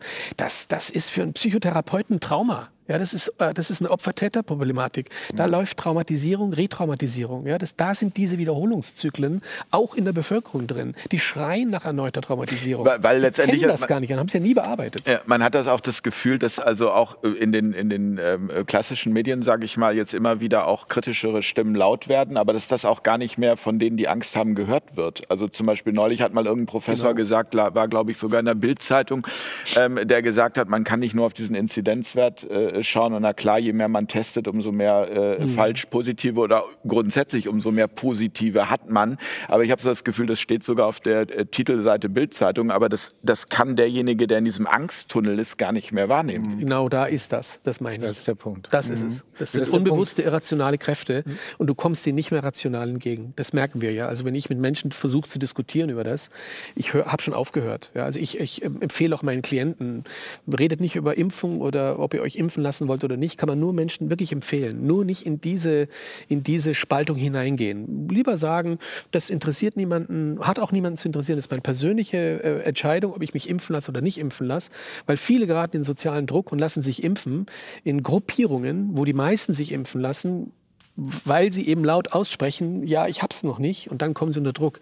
Das muss man nicht sagen. Naja, ich habe nie lassen gesagt, sich- was ich wähle. Sie lassen sich impfen aus, aus, aus Solidarität. Also ich kenne jetzt einige in meinem Umfeld, also jetzt auch ältere Personen, die sich eigentlich nicht impfen lassen wollten, aber die es halt getan Mhm. haben, eben um solidarisch zu sein, beziehungsweise um wieder zur Gemeinschaft dazu gehören. Das ist ein ganz gehören. wichtiger Punkt. Hab ich auch gehört. Das, diese soziale Ausgrenzungsgeschichte, das ist ein ganz, ganz reales Ding. Das merkt man halt auch gerade. Das, äh, also das Thema an den Schulen, zum Beispiel Grundschulen, vor allem ist natürlich jetzt auch gerade da mit PCR-Tests und Verpflichtungen gegenüber, ähm, also dass dann Eltern dann quasi dann sagen, ja gut, wir lassen unsere Kinder zwangstesten, in Anführungsstrichen, obwohl wir da eigentlich keine Lust darauf haben, weil wir möchten aber Teil der Gemeinschaft bleiben, wir möchten unser Kind nicht ausgeschlossen haben. Und Äh, Das ist ein wichtiger Punkt. das ist auf jeden Fall ein wichtiger Punkt. Und auf der anderen Seite gibt es viele, die einfach ihren Mund halten, weil sie einfach äh, total verängstigt sind. Und äh, diese soziale Ausgrenzung, das ist eine größere Gefahr für deren psychologische Welt als äh, tatsächlich dann vielleicht eventuell Krankheiten, Virus etc. Also das ist das, wofür sie sich wirklich fürchten. Das ist das Gegenüber. Das ist gar nicht irgendwie irgendwas, was klein äh, Mikroorganismus technisch im Körper irgendwas bewirkt, sondern der Nachbar, der Freund, der dann komisch guckt oder sagt, nee, bitte besuch uns mal nicht oder unsere Kinder sollen nichts äh, miteinander zu tun haben oder das Kind, was zu Hause jetzt gerade betreut wird, im Gegensatz zu dem Kind, was dann tatsächlich in die Schule geht, dass man da halt so eine gewisse Teilung hat. Die Kinder selber haben auch was das angeht, Problematiken, Traumata zu erleben und so weiter. Und das sind halt so Geschichten, über die sehr, sehr wenige Leute gerade reden. Das ist die Feigheit der Menschheit. Und die Feigheit der Menschheit ist natürlich auch im Prinzip, äh, wurzelt das natürlich auch im Komplex Angst. Und da merkt man schon, dass solche Filme wie Profiteure der Angst, äh, die Genau, auf das Arte ausgestrahlt Schweinegrippe, wurden, ja. das ist halt auch ein absolut reales Thema. Wer an der Angst der Menschheit rummanipulieren kann, der kann definitiv äh, äh, total ungreifbare Systematiken für die Menschen bereitstellen und sie werden sie akzeptieren, weil sie einfach in ihrem Angstkomplex total entfremdet sind von, vom rationalen Denken. Ja, und wir sind aber auch äh, abhängig vom äh, System oder wir haben uns abhängig gemacht. Wir haben Kredite laufen, wir haben eben unsere Verpflichtungen. Wir, also ich, ich gebe dir recht, das beobachte ich auch immer mehr, dass eigentlich viele gern was sagen würden, aber sich nicht trauen, weil sie Angst haben, dann dementsprechend zum Beispiel ihren Job zu verlieren. Da, wird- sind wir ja bei der Cancel Da wird Culture. ja auch eigentlich schon wieder mit der Todesangst gespielt, weil im Endeffekt, was passiert denn aus psychologischer Sicht, wenn du zu keiner Gruppe mehr gehörst? Ja? Ich meine, das ist wahrscheinlich schon so, das ist ja noch tief in uns drin von früher, dass wenn wir nicht mehr zum Tribe gehören, dass wir halt einfach sterben. So, das heißt, da wird nicht nur mit, der, mit dem Virus Angst gemacht, dass du eventuell am Virus stirbst, sondern wenn du der bist, der jetzt sagt, ich lasse mich nicht impfen, ich gehöre nicht zur Gruppe, dann wirst du quasi von deinem, von deinem, von deinem, von deinen Leuten, von deinem Umfeld gecancelt. Ja? Ich glaube, Entschuldigung, Ma Manfred Spitzer hat sogar gesagt, irgendwie äh, eine der größten Todesursachen ist Einsamkeit oder Ja, so. ja, ja. ja das, äh, das ist, glaub, äh, ist sogar nachweisbar, dass Leute, die einsam sind, tatsächlich äh, früher sterben als Leute, die nicht einsam sind. Und vor allen Dingen, wenn du das kritisierst und dann, das ist ja nochmal dieses dritte Ding, um nochmal auf diese Nazi-Schiene zurückzukommen. Das finde ich auch, das, das ist ja auch Cancel Culture in Reinstform, dass halt sofort die Nazi-Keule rausgeholt wird an Ecken, wo es einfach erstens absolut keinen Sinn macht. Zweitens wird uns eigentlich schon immer seit der, uns wurde immer eingebläut, wir sollen aus der Geschichte lernen. Uns wird immer gesagt, lernt aus der Geschichte. Und in dem Moment, wo es dann eigentlich mal angebracht wäre, aus der Geschichte Während zu lernen, den Anfängen dann quasi. kommen alle, dann kommen alle, ja, aber das ist Holocaust-Verharmlosung, was du hier machst. Das kann man ja gar nicht vergleichen. Ich, Dabei und- würde das ja wirklich Leute, keiner machen. Ja, also und das- niemand, genau niemand keiner. also weder, weder hier am Tisch noch die, also ich kenne keinen, der das verharmlosen Und vor allen würde. Dingen, ja genau, erstens das und vor allen Dingen äh, da gewisse Dynamiken zu vergleichen, die vielleicht ganz andere Resultate haben, ja, aber die Dynamiken dahinter vergleichen, ja. Die Leute sagen immer, ja, aber das kannst du doch gar nicht vergleichen. Damals ging es um Juden. Ja, aber es geht doch nicht um, es geht doch nicht um die Protagonisten, sondern es geht um die Dynamik dahinter, wie Angst gemacht wird, wie Leute manipuliert werden, wie Massen beeinflusst werden. Und es, es geht doch gar nicht darum, das gleichzusetzen, sondern zu, zu schauen, okay, was waren da für Dynamiken, die da und dazu geführt haben und haben wir vielleicht heute auch welche von diesen Dynamiken, die ak aktuell abgehen. Und das Spannende ist aber, dass das, die eine Seite darf das gar nicht machen. Also die, die gerade äh, kritisiert, was gerade an Ma Maßnahmen so passiert, die darf das überhaupt nicht machen. Die andere Seite kann mit dem Rechts- und dem Nazi-Begriff um sich werfen, wie sie möchte. Und zum Beispiel auch, was auch in den Medien gern gemacht wird, Trump wird zum Beispiel wie Hitler. Also äh, wird mit Hitler in einem, äh, in einem Satz gebracht, Trump ist wie Hitler. Es ist so ein beliebtes Argument der Liberals halt. Ne? Und dann denke ich mir, ach so, und das ist jetzt keine Holocaust-Verharmlosung oder was. Ja, Trump ist genauso wie Hitler. Ah, und da, das ist plötzlich keine Holocaust-Verharmlosung. Echt, hat Trump, äh, hat Trump KZs aufgemacht? Nee, glaube ich nicht. Also da, da wird mit so krass zweierlei Maß und so billig und deswegen ist diese ganze Cancel Culture eigentlich nur dieses Sahnehäubchen auf, also einer tiefkranken Gesellschaft. Ja? Das Aber nur es das ist entscheidend. Äh, Nikola, Nikola, man muss, ich glaube, wir müssen uns darüber im Klaren sein, dass die verzweifelt alles tun, die andere Seite alles tun, um nur ja nicht mit uns in eine öffentliche Diskussion kommen zu müssen, weil Argumente haben sie nicht. Die sind, deswegen sage ich, das war wichtig für uns über den Ausschuss diese ganzen unterschiedlichen Länder zu sehen. Gestern Abend South Südafrika, vorher Russland. Überall das Gleiche.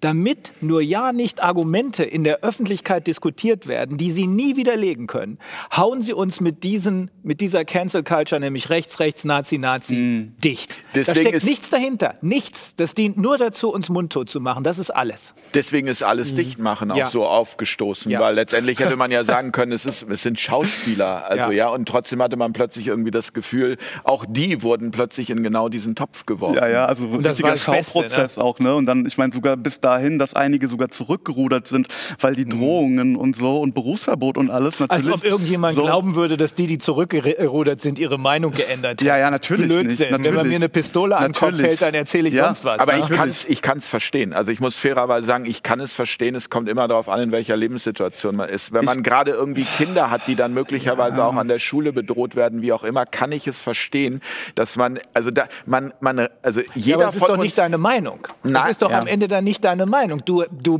bist, wirst auf Linie gebracht. Das ist so wie die ganzen Leute, die mit Maske rumrennen, die auf der anderen Seite denken, oh, wir haben sie unter Kontrolle. 70 Prozent derjenigen, der mit Maske rumrennen, würde ich sagen, haben die Maske nur deshalb auf, um Ja, keinen Stress zu haben. definitiv. Aber guck mal, Rainer, bei mir jetzt zum Beispiel war es so, ich, hab, ich bin gelernter Journalist. Ich mache das seit über 30 Jahren so. Ja, Ich habe zwischendurch Comedy gemacht, mache ich auch heute immer noch, ja, aber also Hörfunkcomedy, aber grundsätzlich mein Herz hat immer dem Journalismus gegolten. Und ich habe damals ein Interview gemacht, ganz zu Beginn, das war irgendwie Ende März, Anfang April, ich habe es auch schon mal in einer anderen Sendung äh, gesagt, mit Dr. Wolfgang Wodak. Ja, und bisher hatten die Interviews immer so, die ich gemacht hatte, so 20.000 Klicks, mal 15.000, mal 30.000. Und dieses Interview kurz nach Beginn der Corona-Krise war auf Schlag 600.000, 700.000. Es wurden immer mehr.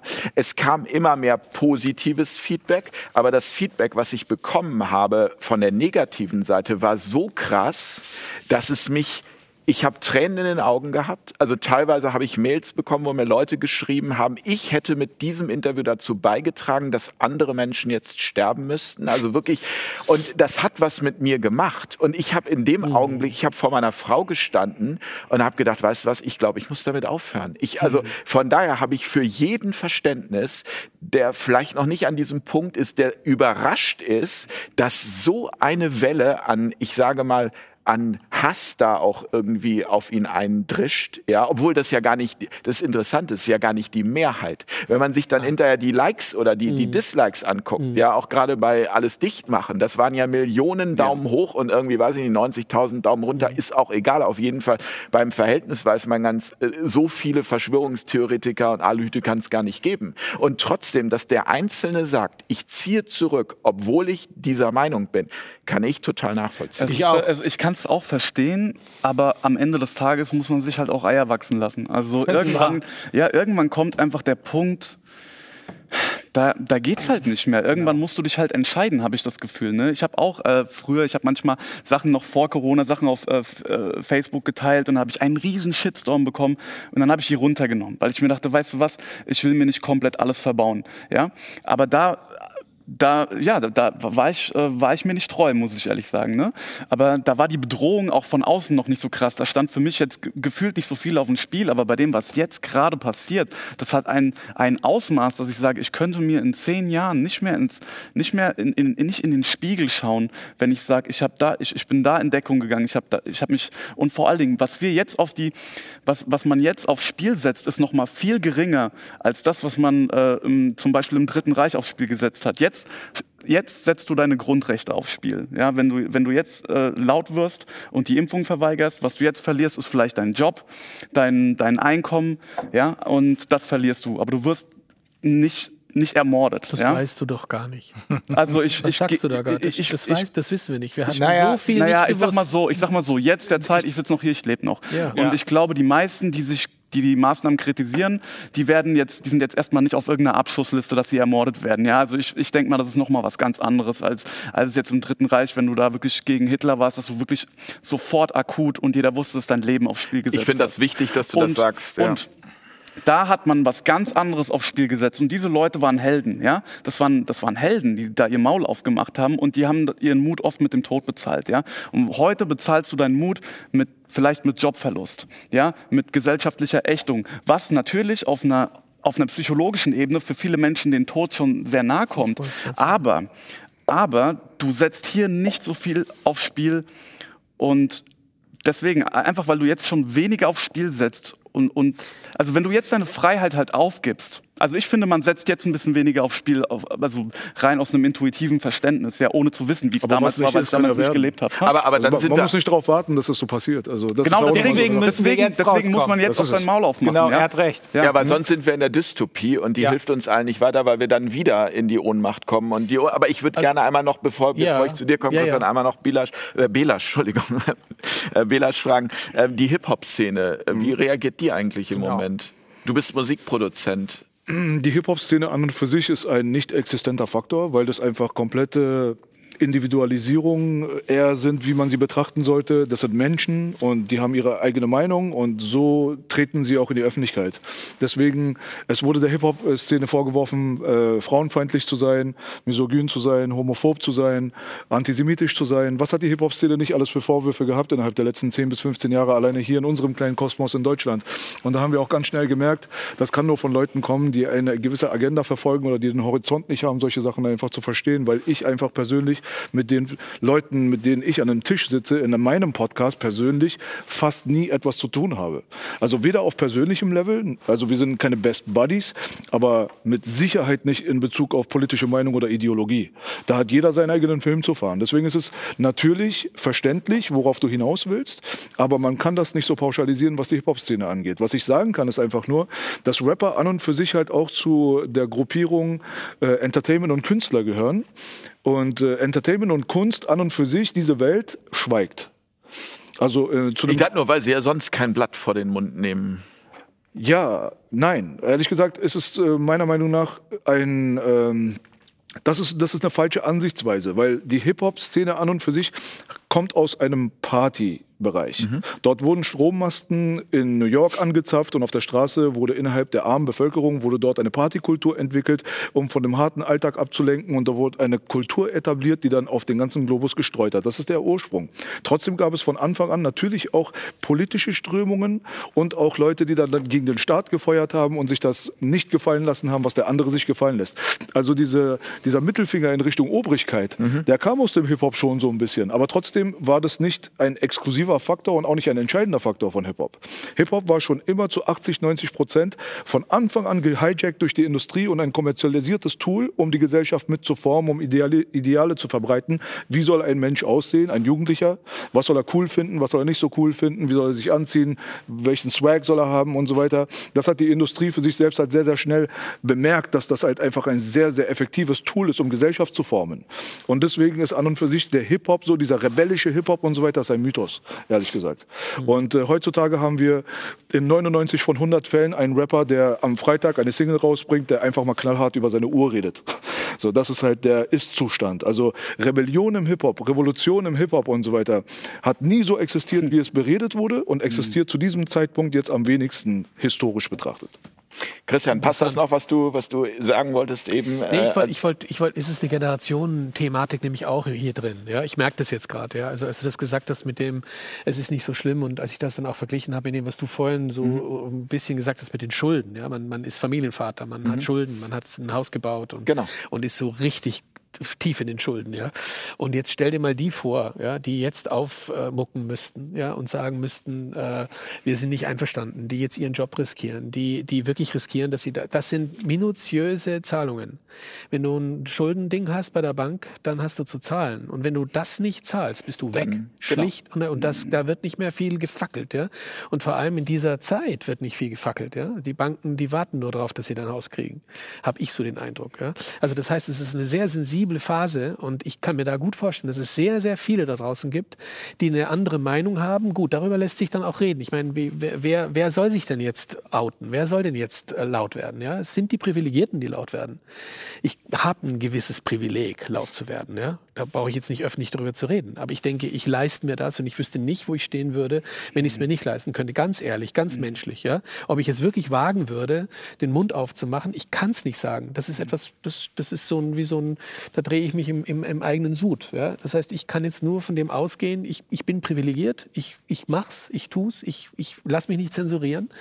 Ähm, das war, Entschuldigung, das war der Vorwurf an die Schauspieler, ne? dass sie das, sozusagen, dass sie sozusagen ja privilegiert sind und privilegiert. Äh, naja, gut, die Schauspieler sind die wirklich privilegiert? Naja. Also, Jan-Josef Liefers hat gesagt, er ist privilegiert. Also er hat mh. gut verdient in der Covid-Zeit. Äh, also in einem Talk, wo er das dann gesagt hat.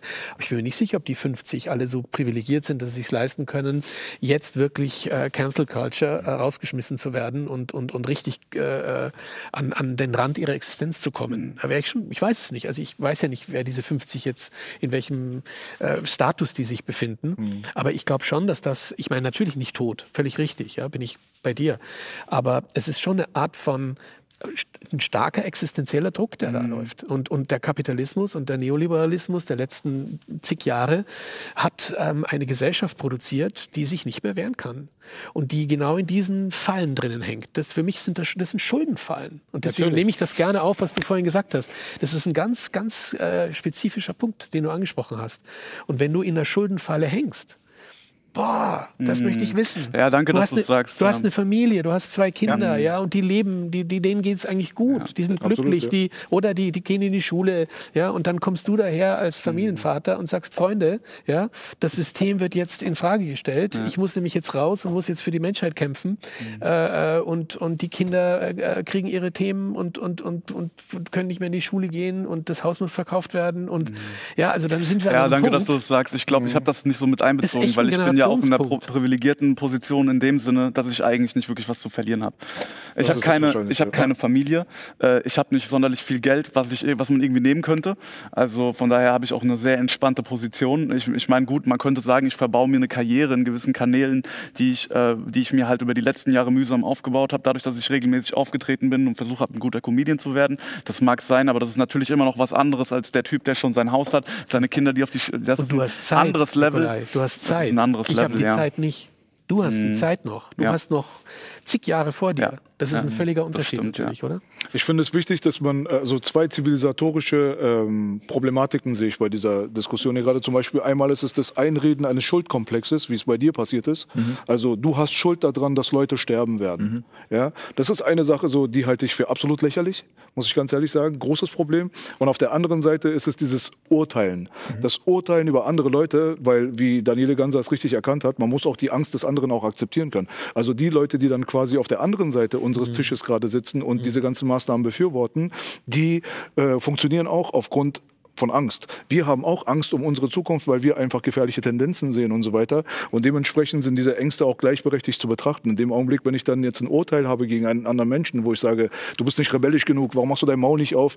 Äh, wir sterben, wir sterben. So diesen panischen Zustand an die Leute so zu übertragen, das ist halt eine Sache, die funktioniert in meiner Welt nicht. Attila Hildmann war damals unser Sponsor. Äh, wir haben uns äh, rechtzeitig, äh, was das angeht, äh, auseinandergelebt und getrennt voneinander, noch lange bevor diese ganze Nazi-Kacke bei dem losgegangen ist. Aber auch damals galt galt er als eine sehr, sehr kontroverse Figur. Und er hat mir auch mal ein Video geschickt, zum Beispiel von irgendeinem Rapper, der absolut unbekannt ist, den kennt wirklich keine Sau. Und der hat sich super aufgeregt über die Rap-Szene und hat alle möglichen bekannten Namen aufgezählt. Ja, wo seid ihr denn? Wir gehen hier den Bach runter. Ihr haltet alle eure Fresse. Und ich mir denke, ey Bro, weißt du so, dich kennt niemand. Werd du erstmal Millionär, ja? sitzt du erstmal da oben und hab ja. erstmal alles zu verlieren. Und wenn du dann der Held bist, dann können wir dich auch beklatschen. Das ist gar kein Problem. Aber den Leuten irgendwie die ganze Zeit ein schlechtes Gewissen einreden zu wollen, warum sie jetzt nicht die Revolutionäre sind, das kann es im Endeffekt auch nicht sein. Und das sind diese zwei Faktoren, die ich halt für absolut schädlich empfinde. Dieser Schuldkomplex, den man dir einjagen wollte, der ist halt absoluter Unsinn, weil wir wissen ganz genau, es geht hier nicht um Gesundheit. Wenn es um Gesundheit gehen würde, dann würde man in den Supermärkten erstmal alles, was mit Raffinade zu tun hat, verbieten. Dann würde man weiß Zucker verbieten, dann würde man erstmal Glutamat verbieten, Zigaretten, Zigaretten, verbieten, Alkohol verbieten. Diese ganzen Sachen, die genau. zu den viel höheren Zahlen an Todesumständen auf dieser Welt ihren aktiven Beitrag leisten, die werden von unserer Regierung erlaubt und promoted. Aber Bela, so. nochmal viel wichtiger, Tabak. Tabak. Total wichtig, weil Richtig. das ist ja für die Covid-Erkrankung so entscheidend. Wenn du ein vorgeschädigtes Lungensystem hast, aufgrund von Rauchen, dann ist das das allererste, was ich staatlich verbieten lasse. In Mhm. Zusammenhang mit Intensivstationenüberlastungen. Beziehungsweise ich würde vielleicht da eine Studie machen und dann zu dem Ergebnis kommen. Oder muss man gar keine Studie machen? Ich glaube, da musst du gar keine Studie mehr machen. Das ist eine ganz klare Konsequenz. Wir wissen, dass COPD und diese ganzen Erkrankungen massiv mit Nikotin, also mit, mit, Rauchen, mit Rauchkonsum zu tun haben. Das ist- wäre eine, eine klare, rationale Entscheidung zu sagen, wir müssen das jetzt. Natürlich, dann wird es problematisch, weil dann hast du die ganzen Suchtkranken, die, denen du den, den, das, das Rauchen äh, nimmst, die, die Zigarette nimmst. Dann hast du ein richtiges Und die Problem in der stürmen das Gesellschaft. Parlament dann die stürmen tatsächlich. wirklich das Die stürmen Parlament. wirklich. Diese Die rechts, rechts nicht nur, die machen's wirklich. Genau. Rechts, rechts, Aber das wird man ja bald sehen. Ich glaube, Neuseeland hat verboten. Also wird, wird jetzt demnächst verbieten. Also, siehst du, das Ja, also dort werden Zigaretten verboten. Dann werden wir sehen, ob diese Zombie-Gefahr auf das Parlament zukommt oder nicht. Ich glaube nicht. Ich glaube, die sind Cold Turkey für zwei Wochen zu Hause und haben erstmal schlechte Laune ihren äh, vielleicht Kindern oder Familienmitgliedern gegenüber. Aber was, was ist mit den Leuten, die schlechte Laune zu Hause haben und sich gegenseitig gerade umbringen? Was ist mit den Leuten, die aufgrund von diesen Maßnahmen jetzt in psychologische Trauma Suizid. kommen? Natürlich. Ja, Suizidrate geht hoch, häusliche Gewalt geht hoch und so weiter. Das sind die Sachen, über die du dann sprichst und über die die anderen nicht sprechen. Ja, Warum ja. sagt unsere Regierung nicht, wie wir denn unser Immunsystem stärken Genau. Sollten? Warum wir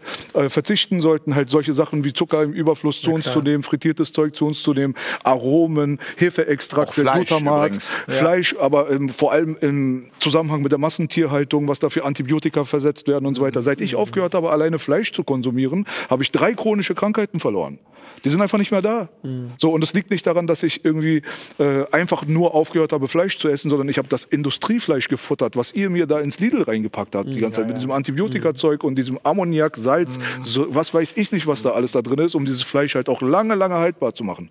Und das sind die Geschichten, wenn die Regierung wirklich ein Interesse daran hat, uns gesund zu halten, dann fordere ich sie hiermit damit auf, alle wirklich bekanntermaßen gesundheitsgefährdenden Stoffe, krebserregenden Stoffe, die ohne Ende in unseren Regalen erlaubt werden und unseren Kindern als Belohnung gegeben werden, seit sie klein sind, damit sie sich daran gewöhnen, dass die die aus unseren Regalen entfernen und dann können wir auch über einen Lockdown reden. Aber dazu musst du Bewusstsein haben. Also ich habe die ganze Zeit immer gedacht, sind die zu blöd? Fehlt es da an Intelligenz, um zu verstehen, wo wir uns jetzt eigentlich alle drüber einig sind, weil wir die Widersprüche sehen, nämlich es geht nicht um Gesundheit. Sind die zu blöd?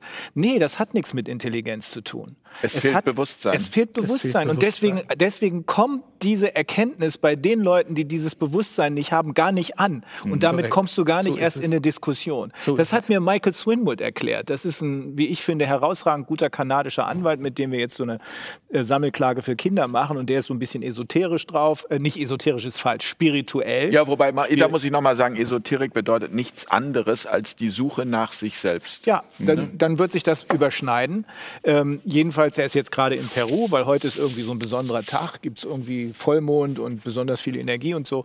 Ähm, das ist du, da bist du auf einer Ebene unterwegs, die vermutlich existiert. Nur die meisten von uns haben da bisher keinen Zugang zu gehabt. Und zwar deshalb, weil wir ihn nicht haben sollten. Und zwar deshalb, weil, das fällt dir besonders in den USA auf, weil das, was ihr jetzt gerade besprochen habt, Lebensmittelvergiftung, letzten Endes geht es darum.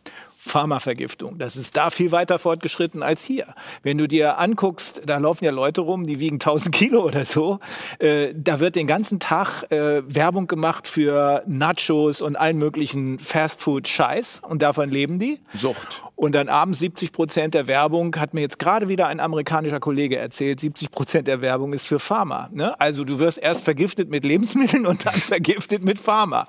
das so musst du aber das. begreifen. Und es hat nichts mit Intelligenz zu tun. Du musst das Bewusstsein dafür haben und dazu musst du in der Lage sein zu erkennen, dass der Feind nicht Covid ist, sondern deine eigene Regierung, die längst gekapert ist von den Konzernen, die diese Scheiße bauen. Und dazu musst du dein Weltbild aber Ja. äh, überdenken und die Ja. Komfortzone auch verlassen, wobei das Wort schon falsch ist, weil wenn man den ganzen Tag süchtig von irgendetwas ist, ist es ja nicht mal eine Komfort Komfortzone, sondern es macht einen ja krank. Aber du merkst es ne? nicht. Es ist eine Unkomfortzone. und vor allem äh, halt Eigenverantwortung. Ne? Das halt äh, wird jetzt irgendwie total ausgehebelt mit diesem Argument, dass man sagt, naja, ich bin ja für die Gesundheit der anderen verantwortlich, dass die Leute sagen, ja, du bist ja, wenn du dich nicht impfen lässt, ja, dann bist du dafür verantwortlich, wenn ich krank werde. Und das ist total das kranke Konzept, Ja, ja. weil das ist absoluter Wahnsinn, weil Ja. jeder Mensch auf diesem fucking Planet ist für seine eigene Gesundheit zuständig. Jeder. Aber du musst da aufpassen, so funktioniert Medizin.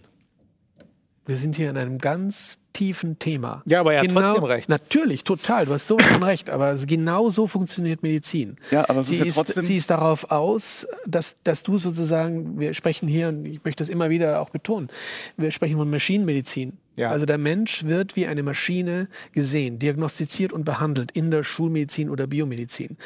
Kein Der Körper als Maschine Genau, quasi. der Körper als Maschine. Das heißt, hier geht es nicht ums, nochmal, ums Bashing auf die Schulmediziner, die versuchen in vielen Fällen das Beste zu machen, ja, aber sie haben es nie gelernt. Das heißt, sie sind ideologisiert durch ein Medizinstudium, das ihnen beigebracht hat, dass es letzten Endes der Mensch eine Maschine ist. Ja, du musst dir nur mal vorstellen, 95 Prozent aller Fächer in der Medizin, die gelehrt werden im Studium, handeln von Physik, Chemie, Biochemie, Anatomie, Histologie, Embryologie äh, äh, und dann bist du sozusagen reif für die Klinik, aber bist du ausgestattet mit einem des Masch mit, Wortes. Du bist eigentlich ein besserer Mechaniker, in Anführungszeichen, wobei ich den Mechaniker nicht auf den Fuß treten will, die sind wahrscheinlich bessere Mechaniker sind. Also wurscht, ja. Tatsache ist, du bist ein, ein du kommst als Menschenmechaniker in die Klinik, also in diesen nächsten Zustand des Medizinstudiums und hast überhaupt keinen Zugang zum Mensch. Und das gibt es ja schon sehr lange. Descartes war, glaube ich, derjenige, Das der wollte ich gerade das vorhin sagen. Basis. Über 300 Jahre sind wir ideologisiert in einer Trennung von Körper und Geist. Ja. Und das ist die Grundlage dessen, was Das wir jetzt Problem. gerade mitmachen. Ja?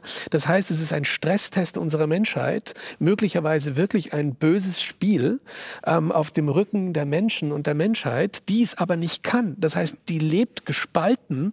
Da ist Geist und Körper abgespalten. Wir sind alle so sozialisiert und Das müssen wir wieder ideologisiert. zusammenbringen. Das müssen wir wieder zusammenbringen. Das müsste eigentlich die, die Zukunft sein. Ja. Darin sehe ich den, die Zukunft, dass wir diese Selbstwahrnehmung schulen, dass wir wieder das zusammenbringen.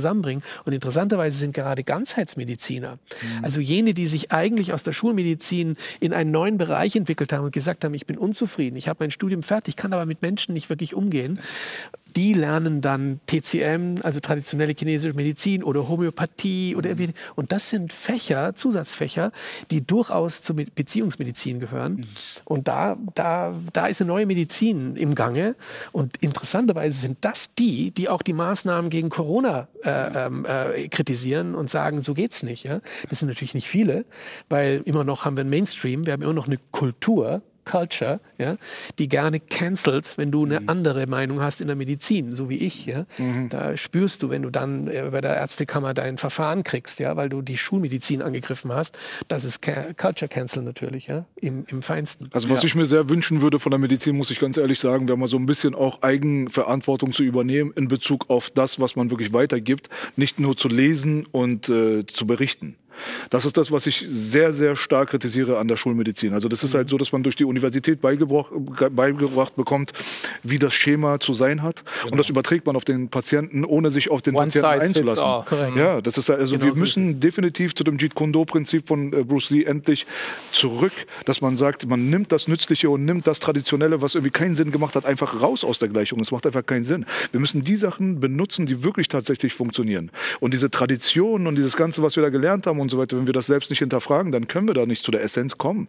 Und ein wichtiges Beispiel, was ich da gerne, was das angeht, äh, vielleicht mal er erzählen würde, ist äh, mein kleiner Neffe, zwei Jahre alt, hatte eine Scharlachinfektion, hatte den äh, auf meinen Arm damals. Ähm, die ganze Familie war sehr besorgt, komplett ro rot, also so vielleicht schon fast Endstadium. Und ähm, da komme ich dann zum Arzt und der Arzt möchte Antibiotikum verschreiben, was ich an und für sich bei einem zweijährigen Kind an und für sich schon mal frag für fragwürdig empfinde. Aber es soll mal ein anderes Thema sein. Habe ich gesagt, gibt es andere Wege? Nein. Dann gehe ich zu einem anderen Arzt und frage dort mal.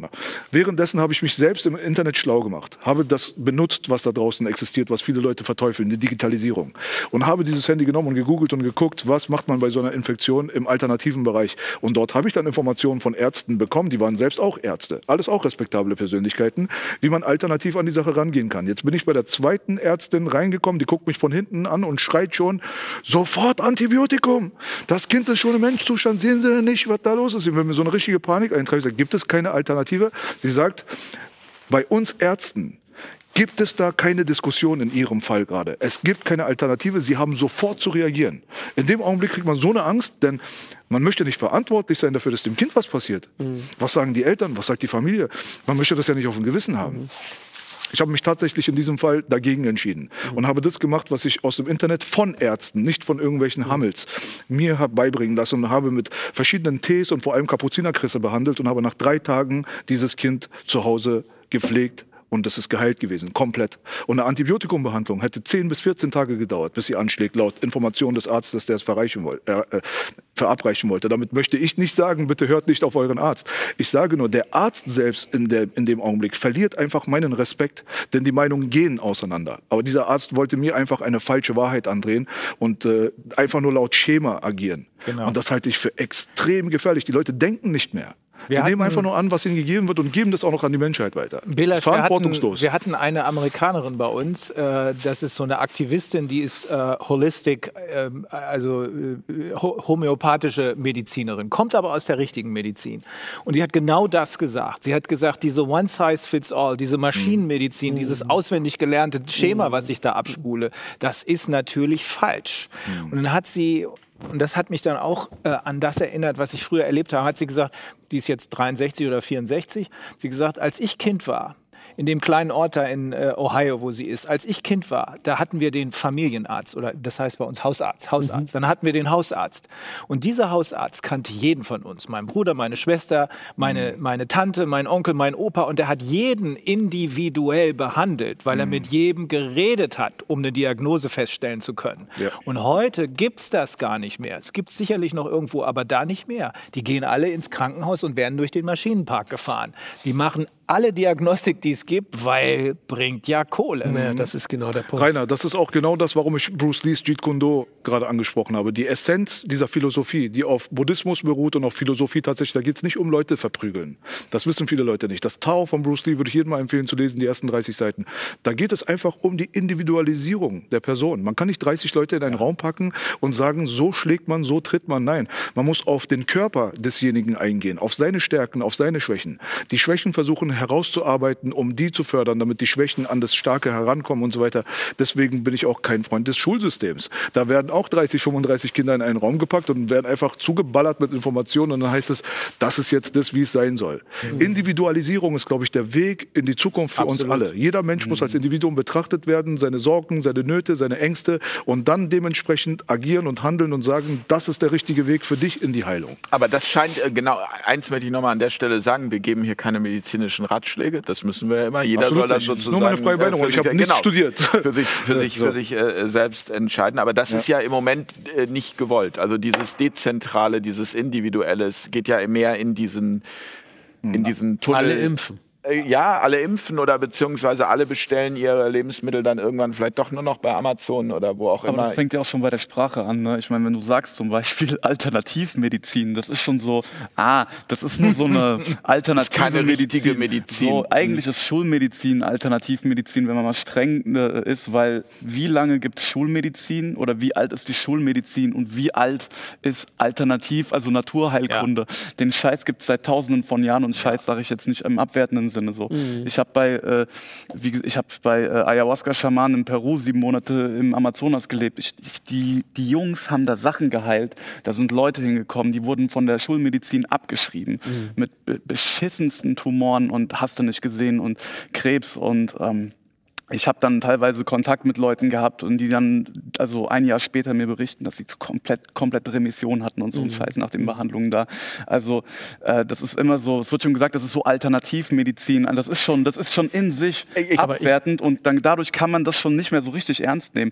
Wie, wie alt ist die Schulmedizin? Keine Ahnung. Also die Schulmedizin, so wie sie jetzt gelehrt wird. 200. 200 Ja, so- Jahre. Also, das ist, ja. Und nochmal um, Mitte zum 19. Ker- Jahrhundert. um noch eine, ein, ein, noch mal einen, einen kurzen Spin zu den Masken, was ich eine interessante Dynamik finde. Mir ist mal aufgefallen, ich, ich bin ja immer ohne Maske unterwegs, so, ne? Egal wo, Bahn, egal ähm, im Supermarkt. Und ähm, Wie geht das? es, ich mach's einfach. Und, Musst du rausgeworfen und. Sehr gut. Und, und Sehr ich, gut. und ich habe mir aber, ich habe mir aber mal einen Attest geholt, ja. Hm. Aber der Witz ist, äh, erst werde ich oft angepöbelt, ja. Und wenn ich, wenn ich Ressourcen habe und gute Laune, dann pöbel ich zurück, weil dann lasse ich mir nichts sagen. Aber wenn ich gerade keinen Bock auf eine Diskussion habe, dann sage ich, ich habe einen Attest. Und das Krasse ist, dass die meisten Leute dann sofort sagen, Ach okay, Entschuldigung, dann, dann kein Problem. Und daran erkennst du, Mhm. den meisten geht's gar nicht um irgendein vermeintliches Infektionsrisiko. Das hat nichts mit einer reellen Mhm. Angst vor dem Virus. Mir ist auch mo- neulich mal einer im Supermarkt zu mir gekommen, so, ja, was ist denn das für ein Attest? Der hat sich, der, der stand 10 Zentimeter vor meiner Nase und wollte aufmucken. Ja, ich habe mich dann auch aufgebaut, dann ist er ein bisschen zurückgegangen. Aber das Krasse ist, der, der ist direkt an mich rangekommen, ja, Mhm. und wollte fragen, warum ich keine Maske trage, so. Und das ist doch ganz klar, Digga, du hast keine Angst vor irgendeiner Infektion. Ja. Du hast einfach nur keinen Bock, dass dass ich nicht hörig bin. Du hast einfach nur keinen Genau. Bock, dass ich den Regeln nicht folge. Genau. Ich muss und dann das- musst du auch. Dass genau, ich nicht muss- solidarisch ich bin. Muss, genau, dass ich nicht solidarisch bin. typisch und deutsch. genau, und ich, ich kenne diese Dynamik tatsächlich von mir selbst auf einer gewissen Ebene, dass vor allen Dingen in Zeiten, wo es mir scheiße in meinem Leben ging, wo es mir nicht gut ging, wo ich das Gefühl hatte, ah, ich lebe an meinem Leben vorbei, ich verpasse sehr viel zum Beispiel. Da habe ich mich zum Beispiel immer gefreut, also vor allen Dingen im Sommer ging es mir früher oft nicht so geil, weil ich mir dachte, oh, alle haben jetzt Spaß, alle sind, allen geht's gut und so. Und wenn scheiß Wetter war, dann ging es mir immer so ein bisschen besser, weil ich mir dachte, ah, jetzt haben alle nicht so eine gute Zeit. Ne? Ja, das war halt früher Im so. Ich hatte- Kollektiv ist es, ist, es ist äh, nicht so, dass ich den Menschen Schlechtes gewünscht habe, aber das war tatsächlich so eine Dynamik, die ich in mir beobachtet habe. Und ich glaube, das ist bei vielen Leuten heute tatsächlich, die dieses Zero Covid und so krass befürworten, dass es Leute sind. Das kann ich nicht beweisen, aber es ist einfach nur so ein, einfach mal so eine intuitive Theorie, die ich gerade aufstelle, dass es viele Leute sind, die, glaube ich, sich freuen, dass, dass es jetzt endlich alle mal trifft, dass endlich mal alle, weil, weil, weil wenn es anderen Leuten, wenn andere Leute ihr Leben richtig geil leben, das, das führt ja auch vor man den weil die vielleicht verlernt haben, ihr Leben zu leben. Doch, Nee, du, musst, du, musst nur, du musst nur Albert Camus die Pest lesen. Das ist hochinteressant. Da ist dieser Cotard. Und der Cotard ist einer, der sich am Anfang des Buches, da ist die Pest noch gar nicht ausgebrochen, das Leben nehmen will. Und der ist, äh, hat einen Suizidversuch gemacht und ist unter Polizeischutz sozusagen, weil da hat die Polizei halt reagiert darauf. Und als dann die Pest ausbricht, blüht der auf. Also wenn alle sozusagen in der Stadt äh, unter Druck stehen und leiden und, und, und nicht raus können aus den Häusern und so weiter und so fort, dann, dann dreht der auf, ja. Und das ist hochinteressant zu beobachten. Das ist genau das, was du sagst. ja. Aber woran ist liegt bereits das? Weil, beschrieben. weil man mit dem Leben nichts mehr anzufangen Nee, dieser weiß? Vergleich in dem Fall. Also Ja, du hast ja einfach gesagt, dieses Gefühl- dieses Elend des anderen, das gibt Ja. mir die Möglichkeit, es geht den anderen Ja, aber genauso wo ist die schlecht, also Ursache mir dafür? Naja, es, äh, naja, wenn du das Gefühl, ver- na, wenn, wenn du das Gefühl hast, du, du, du, verpasst alles, du lebst dein Leben nicht richtig, ne? Und wenn du dann Aber auch das noch Leute, meine ich, wenn man wenn nicht du, das richtige Leben lebt. Genau, und wenn du dann auch noch Leute siehst, die dir exakt das Gegenteil vorleben, wie geil das ist, ne? Das die dir die maximale Druck. Freiheit, macht dann, dann macht das für dich ja, dann macht's für dich ja noch unerträglicher. Genau. Ja. Weil wenn es allen sowieso scheiße geht, dann hast du ja keinen, dann, dann hast du ja, das ist ja gar kein Angriff so richtig, ne? Weil alle das Gleiche leben. Aber wenn du dann jemanden siehst, den es extrem gut geht, dann ist es für dich ja wie ein Angriff auf dein Leben, weil es fällt dir noch mehr vor Augen, wie, wie, was, für du eigentlich du leben bist. könntest, was Genau. du eigentlich auch leben Ja, könntest, ne? Genau. Diese ewig gefrusteten, ich weiß nicht, wer das war. Das könnte, das könnte Ruppert gewesen sein, Professor Ruppert, der das erklärt hat. Diese ewig Der gefrusteten. Traumaforscher. Ja, wo in der Kindheit, ist ja immer so, ne? Die ganze, das ganze Elend fängt in der Kindheit an, wo in der Kindheit irgendwas grob daneben gegangen ist. Die wollen nicht, dass jemand anders das hat, was sie nicht haben. Die können das nicht ertragen, wenn einer fröhlich ist. Deswegen lieben diese ganzen Typen, Söder, Merkel, wie heißt der Klabauterbach, die lieben das, wenn es den Leuten so richtig scheiße geht. Das ist offensichtlich. Ja, aber vielleicht gar nicht aus, also aus einem anderen, weil, also weil sie selber auf so einer Frequenz schwingen und deswegen auch gar nicht als, also vielleicht ihr Leben ja gar nicht als schlecht empfinden. Das ist jetzt was, was wir möglicherweise ihnen irgendwie vielleicht andichten wollen. Ähm, also so habe ich dich zumindest verstanden. Aber grundsätzlich, ich, ich meine, ich kann mir da, ich habe glaube, Herrn Lauter, wir haben Herrn Lauterbach eingeladen, mehrfach. Er auch, er darf hier sehr gerne herkommen. Ja, und ich würde ihn genau das gerne fragen. Ich würde es auch gerne in Jens Spahn fragen aber ehrlich, auf Augenhöhe quasi, ähm, wie sein Leben ist, ob er Freude hat oder also diese Fragen. Sehen, die sehen nicht danach aus, finde ich. aber das, nee, aber das ist sozusagen jetzt wiederum eine Bewertung durch Mhm. uns. Wir wissen es ja nicht. Und genau da rührt auch Cancel Culture her, um mal den Swing wieder dahin zu machen. Ich glaube, Cancel Culture ist für viele halt, es ist halt sehr leicht, im Außen einfach einen Schuldigen zu suchen, der halt jetzt irgendwie, was weiß ich, irgendein Wort gesagt hat, was irgendwie nicht mehr zeitgemäß ist, weil es jetzt plötzlich sexistisch ist oder angeblich rassistisch oder so. Und du sagst dann halt einfach, ah, der ist das Arschloch und der ist so böse und ich bin auch noch gut, weil ich kann mich jetzt auf Twitter als der äh, Retter der, der Korrektheit hinstellen. Und muss mich nicht mit meinen eigenen muss mir meine eigenen, meinen eigenen Rassismus oder vielleicht meine oder das, wo ich abgefuckt denke, gar nicht angucken, weil ich kann es einfach nach außen externalisieren. Ja, und ich hab die Mehrheit sagen, hinter mir. Genau, genau. Das hat, das, hat, das hat mehrere Effekte. Du kannst genau, du hast einen Schuldigen außen, das heißt, du musst dich nicht mit dir selbst beschäftigen und du siehst aus wie der Held, Mhm. weil du dich ja vermeintlich für andere einsetzt. Äh, Belasch, was ich noch mal gerne zum Thema Cancel Culture, weil wir da jetzt Mhm. äh, wieder sind, äh, wissen wollen würde. Äh, du machst seit zwei Jahren diesen Podcast. Mhm. Ähm, äh, also vor äh, Covid habt ihr ja damit dann angefangen. Ist der Wind rauer geworden? Du hast es eben schon mal gesagt, ähm, dass auch bei euch schon gestrikt wurde. Äh, bei uns wurde nicht nur gestrikt, sondern unser ganzer Kanal wurde tatsächlich gelöscht. Hm. Und ähm, das ist äh, während einer, einer Sendung passiert, die wir ausgestrahlt haben. Damals hatten wir noch eine Live-Premiere, obwohl es keine Live-Sendung war. Und die Sendung wurde auch nicht zu Ende geschaut. Ne? Das wurde mittendrin einfach das Kabel gezogen und unser ganzer Kanal wurde entfernt. Ja, klar, es war ein kontroverser Gast, das war Attila Hildmann. Das war der Attila Hildmann-Podcast damals, der unser damaliger Sponsor noch war von der Sendung. Wie gesagt, lange vor seiner kontroversen Haltung. Also da war Attila Hildmann noch nicht unterwegs mit Megafon und hat rumgeschrien oder hat äh, versucht, den Nationalsozialismus gut zu reden. Das muss man mal ganz, ganz klipp und klar festhalten. Da ging es tatsächlich ausschließlich um Covid, Bill Gates und so ein Zeugs. Und äh, das Attila Hildmann von meiner Seite aus dann am Ende, obwohl ich damals auch wirklich ein, eigentlich ein neutrales, okayes Verhältnis zu ihm gehabt habe, zum Schluss dann auch mit ein paar kritischen Fragen konfrontiert wurde, ähm, wurde ja nicht mal zugelassen. Also der Stream wurde in der Mitte inklusive dem Kanal einfach wegrasiert. Und äh, ich bin mir hundertprozentig sicher, dass wir äh, unseren Kanal heute nicht hätten, hätte sich damals unser Sponsor, der einfach ein bisschen mehr, ähm, sag ich mal, Muskeln hat in dem Bereich, eingeklinkt und hätte das über das starke Netzwerk nach Amerika transportieren lassen, von Amerika reviewen lassen und dann dann noch mal eine Freigabe zu bekommen, wo die Amerikaner auch gesagt haben, das ist nicht irgendwas, was wir hier verbieten würden. Sogar die gestrikten Folgen von uns wurden reaktiviert und teilweise sogar grün monetarisiert. Deswegen ist es ein absoluter Humbug, das kann mir keiner mehr hier erzählen, dass das irgendwie so ein globales Ding ist. Big Tech, YouTube, Facebook, okay, ich habe alles verstanden. Ja? Trotzdem, in den USA, vielleicht hat sich das jetzt unter beiden geändert, zur Trump-Administration noch damals, waren wir absolut ungefährlich in deren Augen und wurden hier aber komplett rasiert.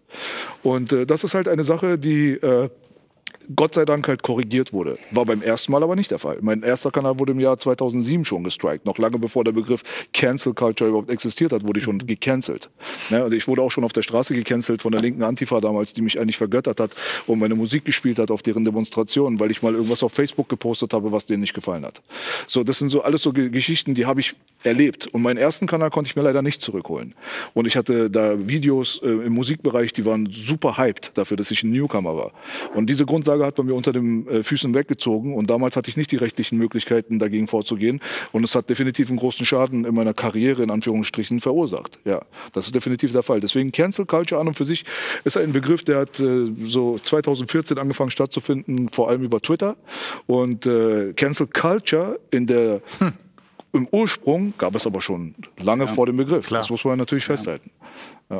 Äh, Rainer, du als Anwalt, äh, wie oft hast du mit Cancel Culture zu tun? Wie viele wenden sich an dich und sagen, hier mein Kanal ist gestrikt? Äh, was, was, kann man denn überhaupt tun? Das ist fast jeden Tag so. Ähm, das, es geht dabei um den Kern der Demokratie. Der Kern der Demokratie ist nicht, ich darf wählen. Wählen durfte man nämlich zufällig auch in der DDR sondern der Kern der Demokratie ist die Meinungsfreiheit. Und wenn dir diese Meinungsfreiheit genommen wird, dann kann es keine Demokratie mehr geben, weil nur wenn du Meinungen äußern und austauschen kannst, gibt es einen demokratischen Prozess. Ansonsten gibt es eine Einheitsmeinung, so wie wir sie jetzt gerade versuchen äh, aufzubrechen. Aber der, was du sagst, ist richtig. In den USA gibt es keinen Beleidigungsparagraphen. Beleidigung gibt es nicht. Es gibt Verleumdung, üble Nachrede, also falsche Tatsachenbehauptungen über jemanden aufzustellen, was ihn schädigt. Mhm. Das kann man verfolgen, aber nicht Beleidigung. Also äh, ich bin der Meinung, was äh, dieser leider etwas bescheuerte Herr Böhmermann damals äh, erkämpft hat, nämlich die, ähm, den Wegfall der Majestätsbeleidigung, das hätte insgesamt zu einem Wegfall der Beleidigung führen müssen. Man muss auch harte Meinungen aushalten können. Man muss auch hart ausgesprochene Meinungen aushalten können. Das gehört zur Demokratie. Und wenn Attila Hildmann irgendeinen Kram erzählt, dann muss man das aushalten können. Es sei denn, er behauptet, hier, du bist ein Kinderschänder. Sowas geht nicht. Ne? Das mhm. ist eine Tatsachenbehauptung, die beweisbar unwahr ist und dafür muss man eins aufs Maul kriegen. Mhm übertragen gesprochen. Klar. Aber jede andere Meinung muss aushaltbar sein. Und das, was hier jetzt gerade passiert mit dieser Cancel Culture, Culture, ne?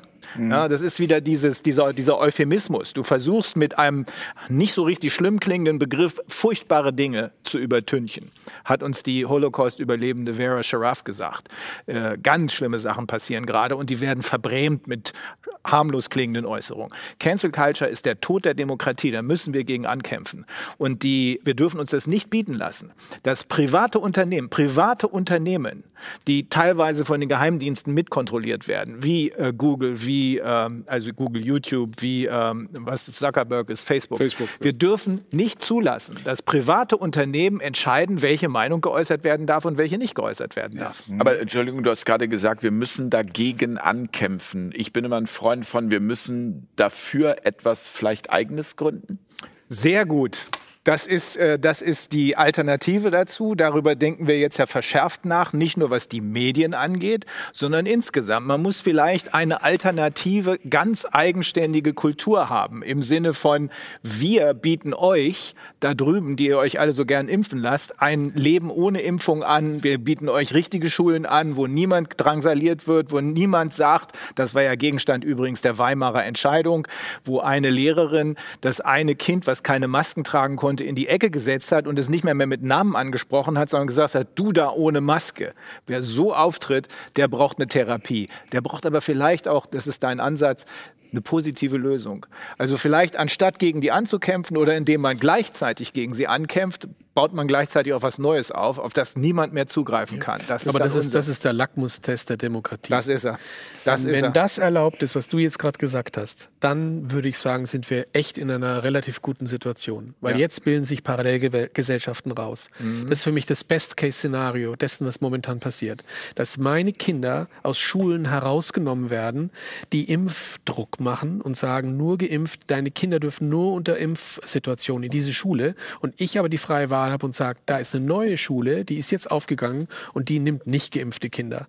Und das ist für mich eine Kultur, dort möchte ich hin. Genau. Da will ich, wo, dass Genau, meine so Kinder hinkommen. Geschäfte, Ich will meine Kinder nicht genau dort, wo du vorhin gesagt hast, in einer Schule haben, mit einem Schulsystem, das ich weiß nicht, wie lang alt ist und immer noch Dualismus, Reduktionismus, Mechanizismus und Maschinenmedizin und Maschinenideologie lernt, lehrt. Das ist übrigens Cancel Culture für mich, nämlich eine Beziehungslosigkeit. Ich gehe nicht mehr in Kontakt mit Menschen. Mhm. Das ist klassisch für diese Medizin, die ich, auf die ich meinen Eid leider geschworen habe, ja, aber den ich heute nicht mehr darauf schwören würde, sondern ich möchte eine andere Medizin, ich möchte eine menschlichere Medizin. Und das ist das Gleiche mit diesem Cancel Culture. Das ist für mich ein maschinenideologischer äh, GAU im Prinzip, weil letzten Endes geht es darum, ich gehe mit dir nicht mehr in Beziehung. Wenn du irgendwas getan hast, dann mache ich dich fertig. Und Genau. zwar mache ich dich anonym fertig. Genau. Ja, das ist maschinell. Das ist, das ist der oberste äh, äh, Aspekt sozusagen in, in, in, diesem, in diesem Geschehen. Und, und für mich ist, wie gesagt, Best-Case-Szenario, die Counterculture. Wir sind nämlich Gegenkultur. Hier, alle, die hier am Tisch sitzen. Ja? Das ist Counterculture. Und diese Underground-Culture, die wird jetzt ihren Weg hoffentlich bahnen dürfen. Ja. Und das ist für mich die große Frage. Dürfen wir das überhaupt noch? Oder ist das Große dahinter, was da steht, nämlich nicht, dass wir das dürfen? Da, da wären wir beim Begriff Rechtsstaat. Äh, Genau, da sind wir jetzt, da sind wir dann wirklich Einer. in der Diktatur. Und das wäre für mich das Worst-Case-Szenario, nämlich, dass wir das nicht machen dürfen, was wir, dürfen- vorhaben. Aber wir dürfen es, Christian. Ähm, So, das ist wir, für mich wir, der große Wir müssen Punkt. immer uns wieder darauf besinnen, dass diese Rechte, die wir hier in Deutschland haben, die habt ihr in Österreich ja genauso, die Grundrechte, die wir haben, die verfassungsmäßigen Rechte, die wir haben, das sind Rechte, die wir uns nicht erst erkämpfen müssen, die sind da. Und der, der sie uns nehmen will, wenn das der Staat ist, der muss begründen, warum. Und bisher fehlt die Begründung. Es kommt immer nur, wenn wir fragen, warum denn? Guck mal hier, äh, PCR-Tests können das nicht. Guck mal hier, die Gefährlichkeit des Virus entspricht der des, der, äh, des Grippevirus. Was sagt ihr dazu? Dann kommt nur rechts, rechts, Nazi, Nazi. Das Ja, ist alles. Es kommt aber immer Wir auf werden- Risiko-Nutzen-Argumentation. Und wenn du am Ende Nein, nein, sagst, kommt das nicht. ist so nein, gefährlich, Kommt nicht. Kommt nicht. Kommt nicht. Okay. Das ist wichtig zu wissen. Ähm, es es ist, das ist mir jetzt in den ganzen Diskussionen mit den Kollegen aufgefallen. In dem Moment, wo du etwas anderes diskutieren willst als den Nutzen der Maßnahmen. Mhm. Ist denn der Lockdown, bringt er was? Ist das vielleicht verfassungsgemäß? Ist das gerade noch verhältnismäßig? ja, Da der Covid schon- ist so da gefährlich, auf dass wir was tun Trip. müssen. Da bist du auf dem falschen Trip.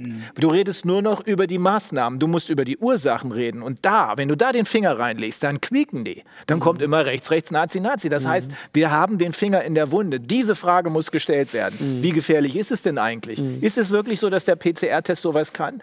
Wenn du, wenn du dich, wenn du dir, wenn du zugestehst, dass es asymptomatische Infektionen gibt, das bedeutet ja, dass gesunde Menschen krank sind oder potenziell krank sind, dann hast du schon den ersten Fehler gemacht. Aber nur mit dieser Lüge konnte man es schaffen, massenhaft gesunde Leute mit diesem Drostentest zu überziehen. Das ist die zweite Lüge. Der Drostentest könne die ausfiltrieren, die, die potenziell gefährlich sind, weil ja alle asymptomatischen potenziell gefährlich sind. Da suche ich dir genau die raus, die tatsächlich infiziert sind, nämlich positiv getestet sind.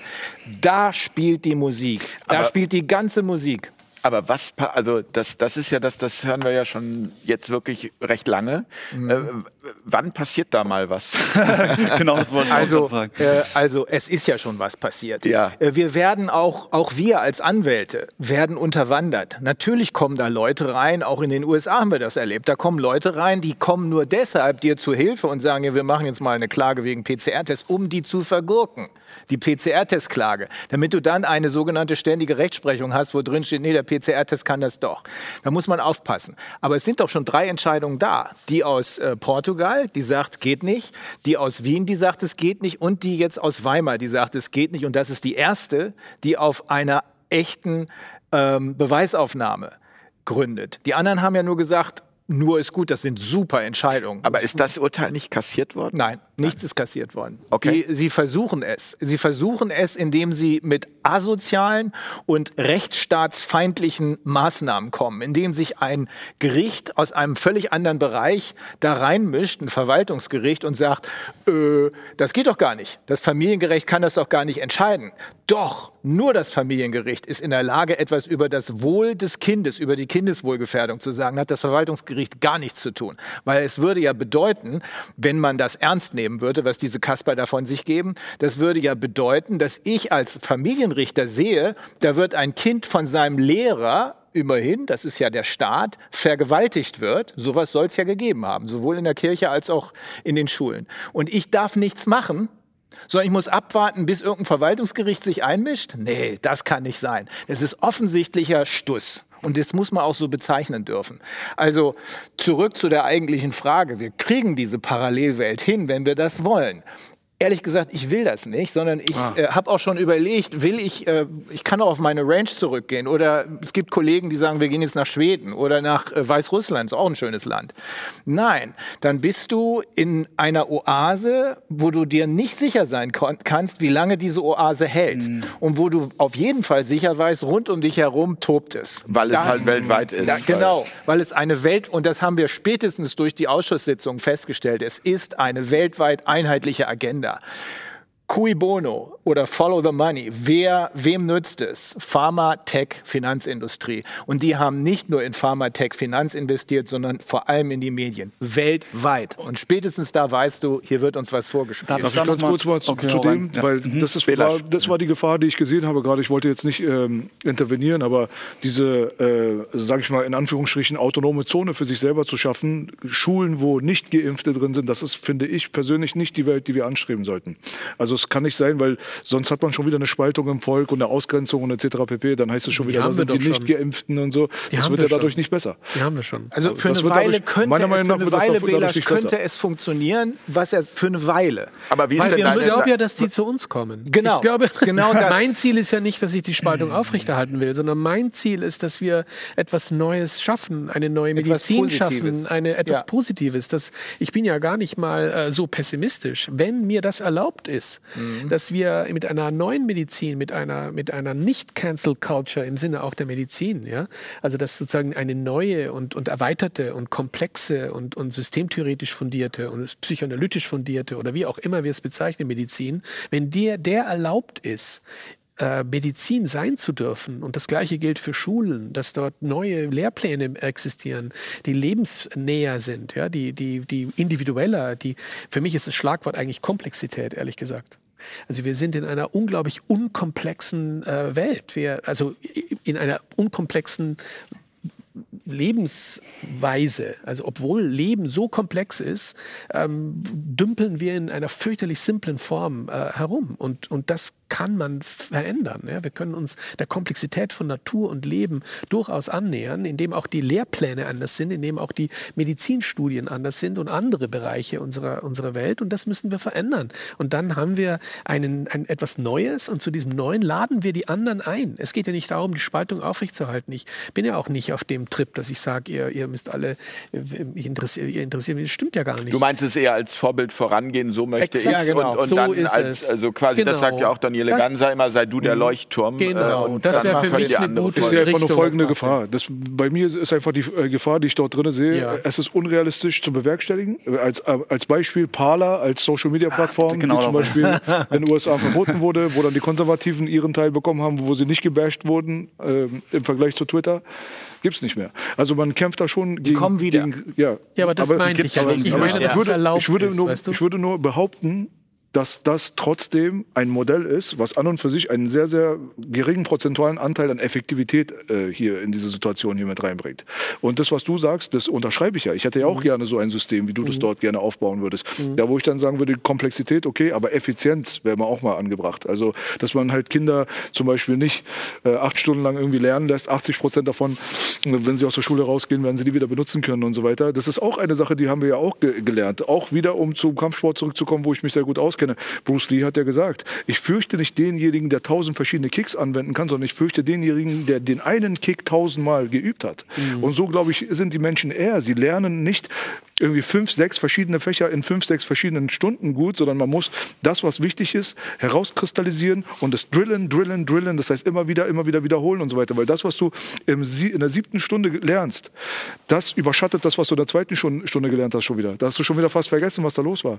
Deswegen finde ich, dass wir extrem uneffizient äh, unterwegs sind. Und wenn es solche alternativen Häfen für uns gäbe, wie so eine Schule, wo man hingehen könnte und so weiter, wäre das ein riesengroßer Kampf gegen diesen Riesen, wie Parler gegen Facebook. Und da finde ich, wäre der bessere Ansatz, weiß ich nicht, ob ich richtig liege oder nicht, halt durch solche Sendungen wie hier und andere Geschichten, die da sehr, sehr dazu beitragen, die Bevölkerung eher aufzuklären und einfach wegzunehmen von dieser Gefahr und von dieser Gegenseite, die da eindeutig nicht im Interesse dieser Bevölkerung arbeitet, aber der Bevölkerung ist es nicht klar, dass es denen einfach klar wird, wir müssen uns nicht weiter voneinander entfernen, sondern wir müssen endlich mal begreifen, dass wir unseren gemeinsamen Nährboden zu finden haben und zusammenhalten müssen, so wie das auch in der Religion der Fall ist. Wir haben so viele Gemeinsamkeiten im Islam mit dem Christentum und trotzdem hauen wir uns gegenseitig die ganze Zeit aufs Maul. Aber genau, Aber und Belasch, das das ist ist halt- eigentlich das, was ich meine. Ja, Also es das- geht ja gar das passt Das ist ja bereits, Das wir sind ja hier schon eine Parallelgesellschaft. Ja, sind wir wir sind schon. ja schon draußen. Wir sind ja schon in der Gruppe sozusagen, die meint, dass sie es besser weiß. Ah, das Problem ist, aber, ganz, Aber ich zeigen, wir rate uns dringend, dass wir uns supervidieren lassen. Da wollte ich, da wollte ich, was, wollte ich fragen und zwar äh, genau, es geht ja darum zu zeigen, wie wir es besser machen können auch. Ne? Aber wa- und da habe ich jetzt auch gleich äh, genau das mit den Alternativen aufbauen ist eine super Sache. Aber das, äh, da hat man es ja schon am Beispiel von Parler gesehen. Ne? Parler wurde released, dann kam irgendein äh, scheinheiliger Vorwurf und dann wurde Parler wieder von den Amazon-Servern runtergenommen. Und die Frage ist halt, äh, es kommt dann immer dieses Argument, ja, das sind ja private Firmen, die können machen, was sie wollen. Und das ist halt irgendwie auf einer gewissen Ebene so wie ich das sehe, eins der Hauptprobleme, dass diese Firmen, so, soziale Medien müssten eigentlich, äh, wenn man überlegt, was werden. sie, wenn man überlegt, was soziale Medien für einen Einfluss auf diese Welt haben, dass Mhm. sie eigentlich das Kommunikationsmittel der modernen Zeit sind, äh, wo also auch, nirgendwo wird mehr Politik gemacht, auch auf, auf so, als auf sozialen Medien, nirgendwo Mhm. wird sich mehr ausgetauscht. Und ähm, ich glaube, Leute verbringen pro Tag dreieinhalb Stunden oder so äh, auf sozialen Medien. Mhm. Und ähm, die Frage ist halt, ja, okay, wenn, das, wenn die da machen dürfen, was sie wollen und zum Beispiel gewisse Meinungen auf den sozialen Medien einfach komplett äh, gekickt werden können, ja, dann, dann ist das, die müssen irgend, in irgendeiner Form, ich weiß nicht, verstaatlicht werden oder müssen- irgendwie die so. müssen- oder halt recht. irgendwelche, die brauchen Gesetze, die, die sichern, dass unbequeme Meinungen oder Leute mit anderen Meinungen nicht einfach da rausgeworfen werden können. müssen entmachtet und, werden. Ja, genau, die dürfen einfach. nicht mehr diese Macht haben, die sie haben. Und vor allen Dingen finde ich es auch immer geil, dass diese Leute, die dann argumentieren mit, ach, das sind ja private Firmen, die dürfen machen, was sie wollen, die, die rasten dann komplett aus, wenn äh, irgendwie äh, irgendwelche privaten Firmen dann männlich, weiblich und nicht männlich, weiblich divers in die äh, Zeitungsannoncen Aber- aber noch mal ganz kurz- Da rasten die dann komplett aus. Nikolai, verstaatlichen, ich meine, das, aber da, wenn ich dich richtig verstehe, ist ja eigentlich das, dass der Staat gerade zu viel Kontrolle ausübt. Und da soll er es dann machen. Nee, okay, vielleicht, vielleicht war das auch gar nicht so schlau, was ich gerade gesagt habe. Also ich meine im Sinne von, ich meine einfach nur mit äh, nicht verstaatlichen, okay, das war vielleicht ein dummes Nee, du Wort meinst, für, für du meinst, Ding. du gehst Ich ja von mein, einem Staat aus, der noch funktioniert. Richtig, Dieser Staat funktioniert richtig, aber genau nicht. so In ich meinem es Best gemeint. Ich habe es gemeint, im- ich ich auch noch von der Demokratie verrechtsstaatlichen aus. vielleicht, So. verrechtsstaatlichen, um es mal eher zu sagen, dass diese sozialen Medien nicht mehr machen können, was sie wollen, Mhm. weil soziale Medien haben so viel Einfluss wie, also mittlerweile haben, hat das haben die sozialen Medien mehr Einfluss auf dein Leben als das Land, in dem du wohnst, teilweise. Zum Beispiel Ja. als Kulturschaffender oder wenn du halt irgendwie vor allen Dingen dein Einkommen im Internet generierst. Du brauchst die sozialen Medien. Du brauchst Google, du brauchst Facebook, du brauchst äh, Instagram, du brauchst TikTok. Irgendwas davon brauchst du. Wenn du von den Google, YouTube, wenn, das, das sind ja nur drei, vier Player. Wenn die dich kicken, dann existierst du im Internet einfach Das nicht ist mehr. nichts anderes als eine Monopolisierung, Ja. die es nicht geben darf. Ja. Deswegen habe ich immer gesagt, mein Held in den, in, im deutschen Recht gibt es niemanden, an dem ich mich orientieren könnte. Aber mein Held ist au- aus dem amerikanischen Recht ein deutschstämmiger übrigens. Äh, Louis äh, äh, D. Brandeis heißt er, so ein ehemaliger Supreme Court Justice vor 100 Jahren. Hat er sich genau um dieses Problem gekümmert. Bloß da gab es keine sozialen Medien. Da gab es aber machtbeherrschende Konzerne, äh, marktbeherrschende Konzerne. Da gab es nämlich die Ölindustrie, ganz gefährlich, und die Finanzindustrie. Beides hängt eng zusammen. Und um die hat er sich gekümmert. Und dadurch wurde er, der hat am Ende gar kein Geld mehr genommen, sondern war kein superreicher Mann. Aber es ging ihm okay, hat er sich, das mache ich jetzt umsonst. Da haben sie ihn als The People's Lawyer bezeichnet, weil er diese Strukturen zerschlagen hat mit rechtlichen Mitteln. Und deswegen hat er recht. Mit rechtsstaatlicher, so meinte er das. Äh, wenn wir einen funktionierenden Staat hätten, dann hätten wir auch einen funktionierenden Rechtsstaat. Beides ist im Moment nur noch eingeschränkt vorhanden. Der Staat selber ist fast kaputt, der Rechtsstaat auch. Äh, wenn es aber wieder funktionieren sollte irgendwann, dann wird man, und es wird funktionieren, dann wird man diese Strukturen zerschlagen müssen, weil sie monopolmäßig ihre Macht missbrauchen, und zwar aufs Böseste. Wir haben jetzt ungefähr noch zehn Minuten, meine Herren. Äh, äh, Höre ich gerade aus der Regie. Ähm, Rainer, du musst auch zum Zug, glaube ich. Ne? Ja, ich äh, ähm, und äh, von daher würde ich gerne, also ich, ich finde zu der Frage, wie wollen wir in Zukunft äh, miteinander umgehen, da haben wir heute, also ich unglaublich viel gelernt. Also weil ich glaube, jeder Einzelne, jeder, der hier zuschaut, nimmt sich halt auch seinen Teil raus. Also ich finde die Psychoneuroimmunologie, die habe ich kennengelernt, extrem spannend. Das ist einfach auch eine neue Medizin, ähm, neue, ähm, sage ich mal, ähm, Plattformen aufzubauen und das auch juristisch äh, zu begleiten und natürlich wichtig. da, ganz wichtig und natürlich auch die Kunst äh, grundsätzlich neue Wege gehen zu lassen. Aber ich, ich würde quasi gerne nochmal auf diesen Aspekt zu sprechen kommen oder an jeden nochmal die Frage hier in der Runde richten. Ähm, wenn wir jetzt ein Jahr nach vorne gucken, Belasch, wo stehen wir dann? Ich wünschte, ich hätte diese Kristallkugel, sage ich dir ganz ehrlich. Ähm, ich Was sagt dein Herz? Du, also ich sag mal so, äh, mein Standpunkt ist ein bisschen anders. Mein Standpunkt ist der, diese Welt ist nicht abgefuckt seit Covid. Also so, wir haben jetzt hier in Deutschland irgendwie 80 Jahre lang mal nichts erlebt und waren in einem sicher, relativ sicheren Hafen. Das war aber vorher anders. Das war zu Zeiten des Zweiten Weltkriegs anders, das war zur Weimarer Republik anders, da ging es den Leuten beschissen. Aber auf dieser Welt sind wir nicht alleine und wir sind nicht isoliert und wir sollten uns nicht als äh, Bürger eines Landes sehen, sondern sollten das äh, global betrachten, es ist eine globale Bedrohung. Und in dem Augenblick, wenn ich mir angucke, dass auch vor Covid. Korruption existiert hat, die halt auch zu Leiden von Milliarden von Menschen geführt hat, dann haben wir das Problem einfach, dass wir uns zu sehr auf die Marionette konzentrieren und die Hand darf weiter agieren im Hintergrund. Und das ist das Gut halt, was, das ist halt das, worauf ich mich versuche zu konzentrieren und wo ich halt immer auch den Leuten auch sage, Leute, alles schön und gut, ja, aber diese Konzerne, die ihr benennt als Problem, die Systematiken, die ihr benennt als Problem und so weiter, die sind alles geschaffen von Menschen. Und es sind Menschen dahinter, die das kontrollieren. Und es sind Menschen dahinter, die das äh, erfunden haben und daran profitieren. Und dadurch einen Machterhaltungstrieb ausleben. Und wenn man sich nicht auf diese Menschen konzentriert und die entmachtet, dann werden die Systeme nicht auseinanderfallen. Das System zu bekämpfen ist wie eine symptomatische Bekämpfung einer Krankheit. Das ist wie Cortison auf die Haut. Es wird den inneren Konflikt nicht angreifen. Und deswegen müssen wir uns endlich, endlich diese Feigheit abgewöhnen und uns auf die Menschen im Hintergrund konzentrieren, die diesen Schweinestall hier gerade noch dreckiger machen, als er sowieso schon ist. Und dann können wir irgendwas erreichen. Nikolai, ein Jahr. Ein Jahr. Hoffentlich bin ich da in Costa Rica oder sowas, keine Ahnung. keine Ahnung. Ich weiß es wirklich nicht. Also es kann meiner Meinung nach in alle möglichen Richtungen gehen. Ich wünsche mir, also ich wünsche mir, dass im Endeffekt die Leute, die verantwortlich sind für, für die Lügen, die verbreitet werden und für die Diffamierung und für, diesen, für diese verrohte Diskussionskultur, was eigentlich keine Diskussionskultur ist, sondern einfach nur eine Schu- Schuldzuweisungskultur, Cancel Culture auch, ja, dass ähm, diese Akteure, ähm, ich weiß nicht, entweder wirklich ihre Haltung ändern, was ich aber bezweifle, sondern abgelöst werden durch weisere Akteure. Das ist das, was ich mir wünschen würde. Äh, ist vielleicht eine Wunsch, einfach nur eine Wunschvorstellung, ob es äh, eintritt, keine Ahnung. Ähm, ich hoffe, dass der Lockdown und der ganze Schwachsinn ein Ende hat und dass es nicht diese, dass wir nicht noch mehr entzweit werden, sondern dass wir vielleicht eher wieder zusammenfinden und dass, dass das halt irgendwie klappt. Und wie das klappt und ob das klappt, weiß ich nicht. Aber im Endeffekt, ich glaube, diese Zeit hatte auch gute Sachen.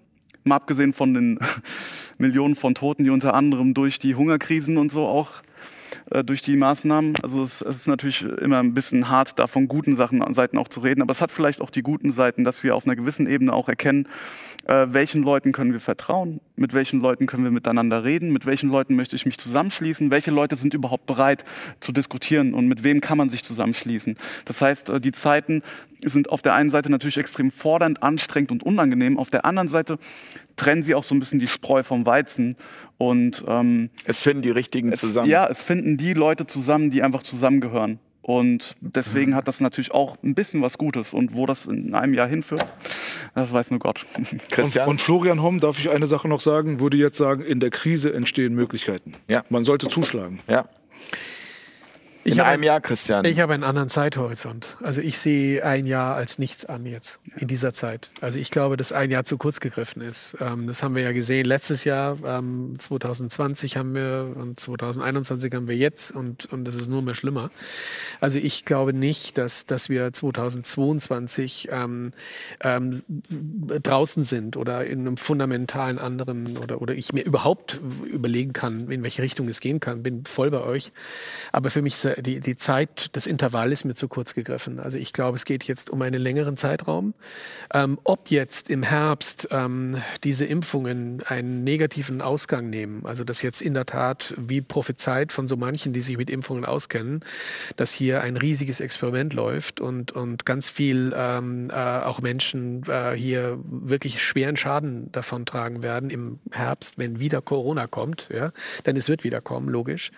Ähm, es wird äh, dann dann auf die Mutanten geschoben. Ja, und es wird aber nicht auf die Impfung geschoben. Also das ist ganz wichtig, dass das jetzt schon im Bewusstsein der Menschen ist. Ja, wenn etwas passiert im Herbst, wenn hier kranke Menschen oder vielleicht auch Tote aufgrund von ja der Impfungen stattfinden, dann wird die, dann werden die Verantwortlichen das auf Mutanten schieben wollen. Und, und da möchte ich gerne genau hinschauen. Wer ist das, ja, den es erwischt im Herbst? Also das ist so für mich ein erstes Szenario, das ich jetzt erwarte. Ähm, und für mich ist äh, die Hoffnung, dass vielleicht, weil da etwas passiert und jetzt auch Angst vor den Maßnahmen besser greift. Vielleicht passiert das in der Bevölkerung, dass langsam aber sicher ein Bewusstsein entsteht. Vorsicht, ja. Also bis jetzt wurde uns immer gesagt, die Maßnahmen sind zu unserer Rettung und alles andere ist ja langfristig, ja. Und was geht mich schon Arbeitslosigkeit bei meinem Nachbarn an? Aber in dem Moment, wo es einen Menschen jetzt dann wirklich selber erwischt und man jetzt sich äh, anfängt zu, nachzudenken, was ist denn da eigentlich los? Das wäre für mich der erste Punkt. Und der zweite wäre dann, wenn die Impfung für Kinder kommt. Und das ist für mich der Punkt, wo ich glaube und hoffe, dass es dann äh, einer grauen Masse von, ich sehe so zwei Riesen, so zwei Großgru also zwei Gruppen, Randgruppen. Die einen sind wirklich Hardliner in Bezug auf Impfung und auf Maßnahmen und die kriegst du nicht mehr. Die sind weg, ja, die sind einfach weg. Und dann gibt es die Hardliner, die sagen nie und nimmer Impfung, ja, niemals. Und die, die Maßnahmen sind ganz, ganz schrecklich, was da passiert.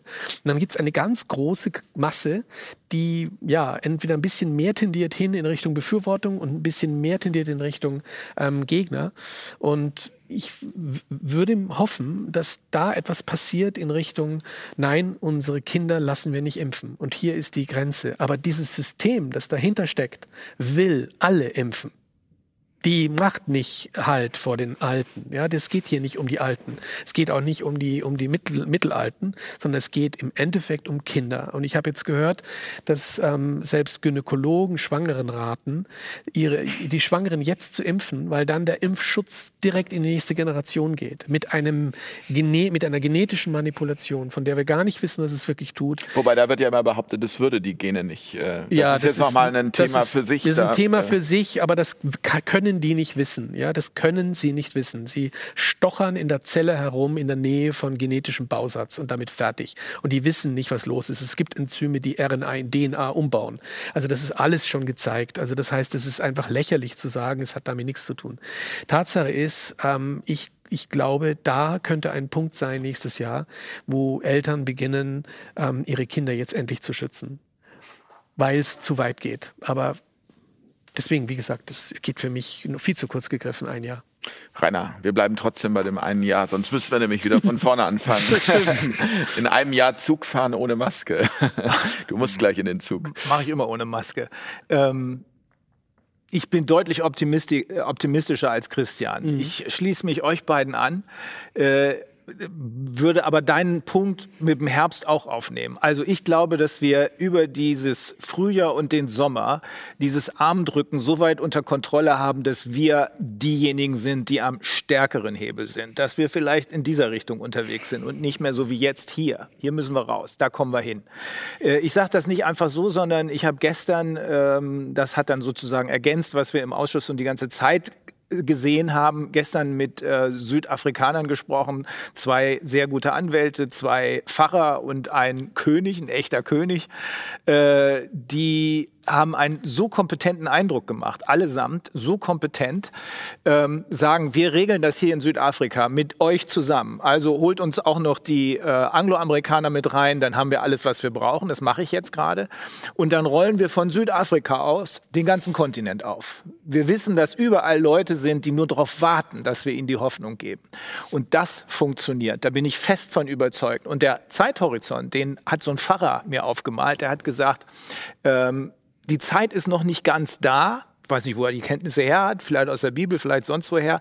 Die Zeit ist noch nicht ganz da, aber sie wird kommen.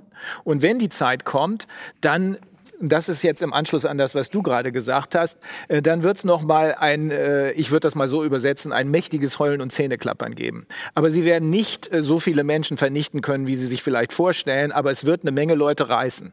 Vorher schon werden wir aber es etwas leichter haben, so habe ich die verstanden, weil wir mit diesem Armdrücken wahrscheinlich aus dieser Nummer rauskommen und dann hier sind. Vielleicht ein bisschen hin und her, aber jedenfalls nicht mehr hier sind.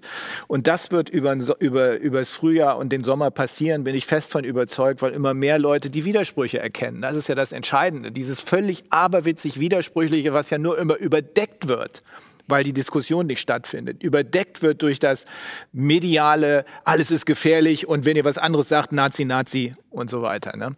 Also ich bin da deutlich optimistischer und wenn wir dann im Herbst tatsächlich dieses Heulen und Zähneklappern, ich will mal lieber nicht ins Detail gehen, weil das könnte ganz gruselig werden, wenn wir das erleben, dann wird das endgültig uns nach vorne bringen, weil dann auch der Letzte merkt, dass es hier nie um Gesundheit gegangen ist, sondern um das Gegenteil. Ich liebe Schlussworte mit einem Licht am Ende des Tunnels. Vielen Dank, Dr. Rainer Füllmich. Ich bedanke mich ganz herzlich bei Professor Dr. Dr. Christian Schubert. Äh, ich bedanke mich von Herzen bei Belasch und bei Nikolai Binner für diese unglaublich spannende Runde. Ich habe viel gelernt. Ich hoffe, ihr auch. Nein, ich hoffe es nicht nur, ich weiß es. Äh, natürlich danke ich euch für eure konstruktiven Kommentare auch zu dieser Sendung hier. Fair Talk an diesem Tisch dürfen alle demokratischen Menschen sitzen. Das heißt, wenn ihr anderer Meinung seid, dann schreibt uns das gerne. Und äh, wenn ihr Ideen für Gäste habt, dann schreibt uns das auch gerne. Und dann versuchen wir sie hier in diese Sendung einzuladen. In diesem Sinne, meine Herren, vielen, vielen Dank. Gute danke Nacht auch. und äh, danke natürlich wie immer für eure Unterstützung. Bis zum nächsten Mal. Tschüss. Danke. danke. Wunderbar. Auf Augenhöhe.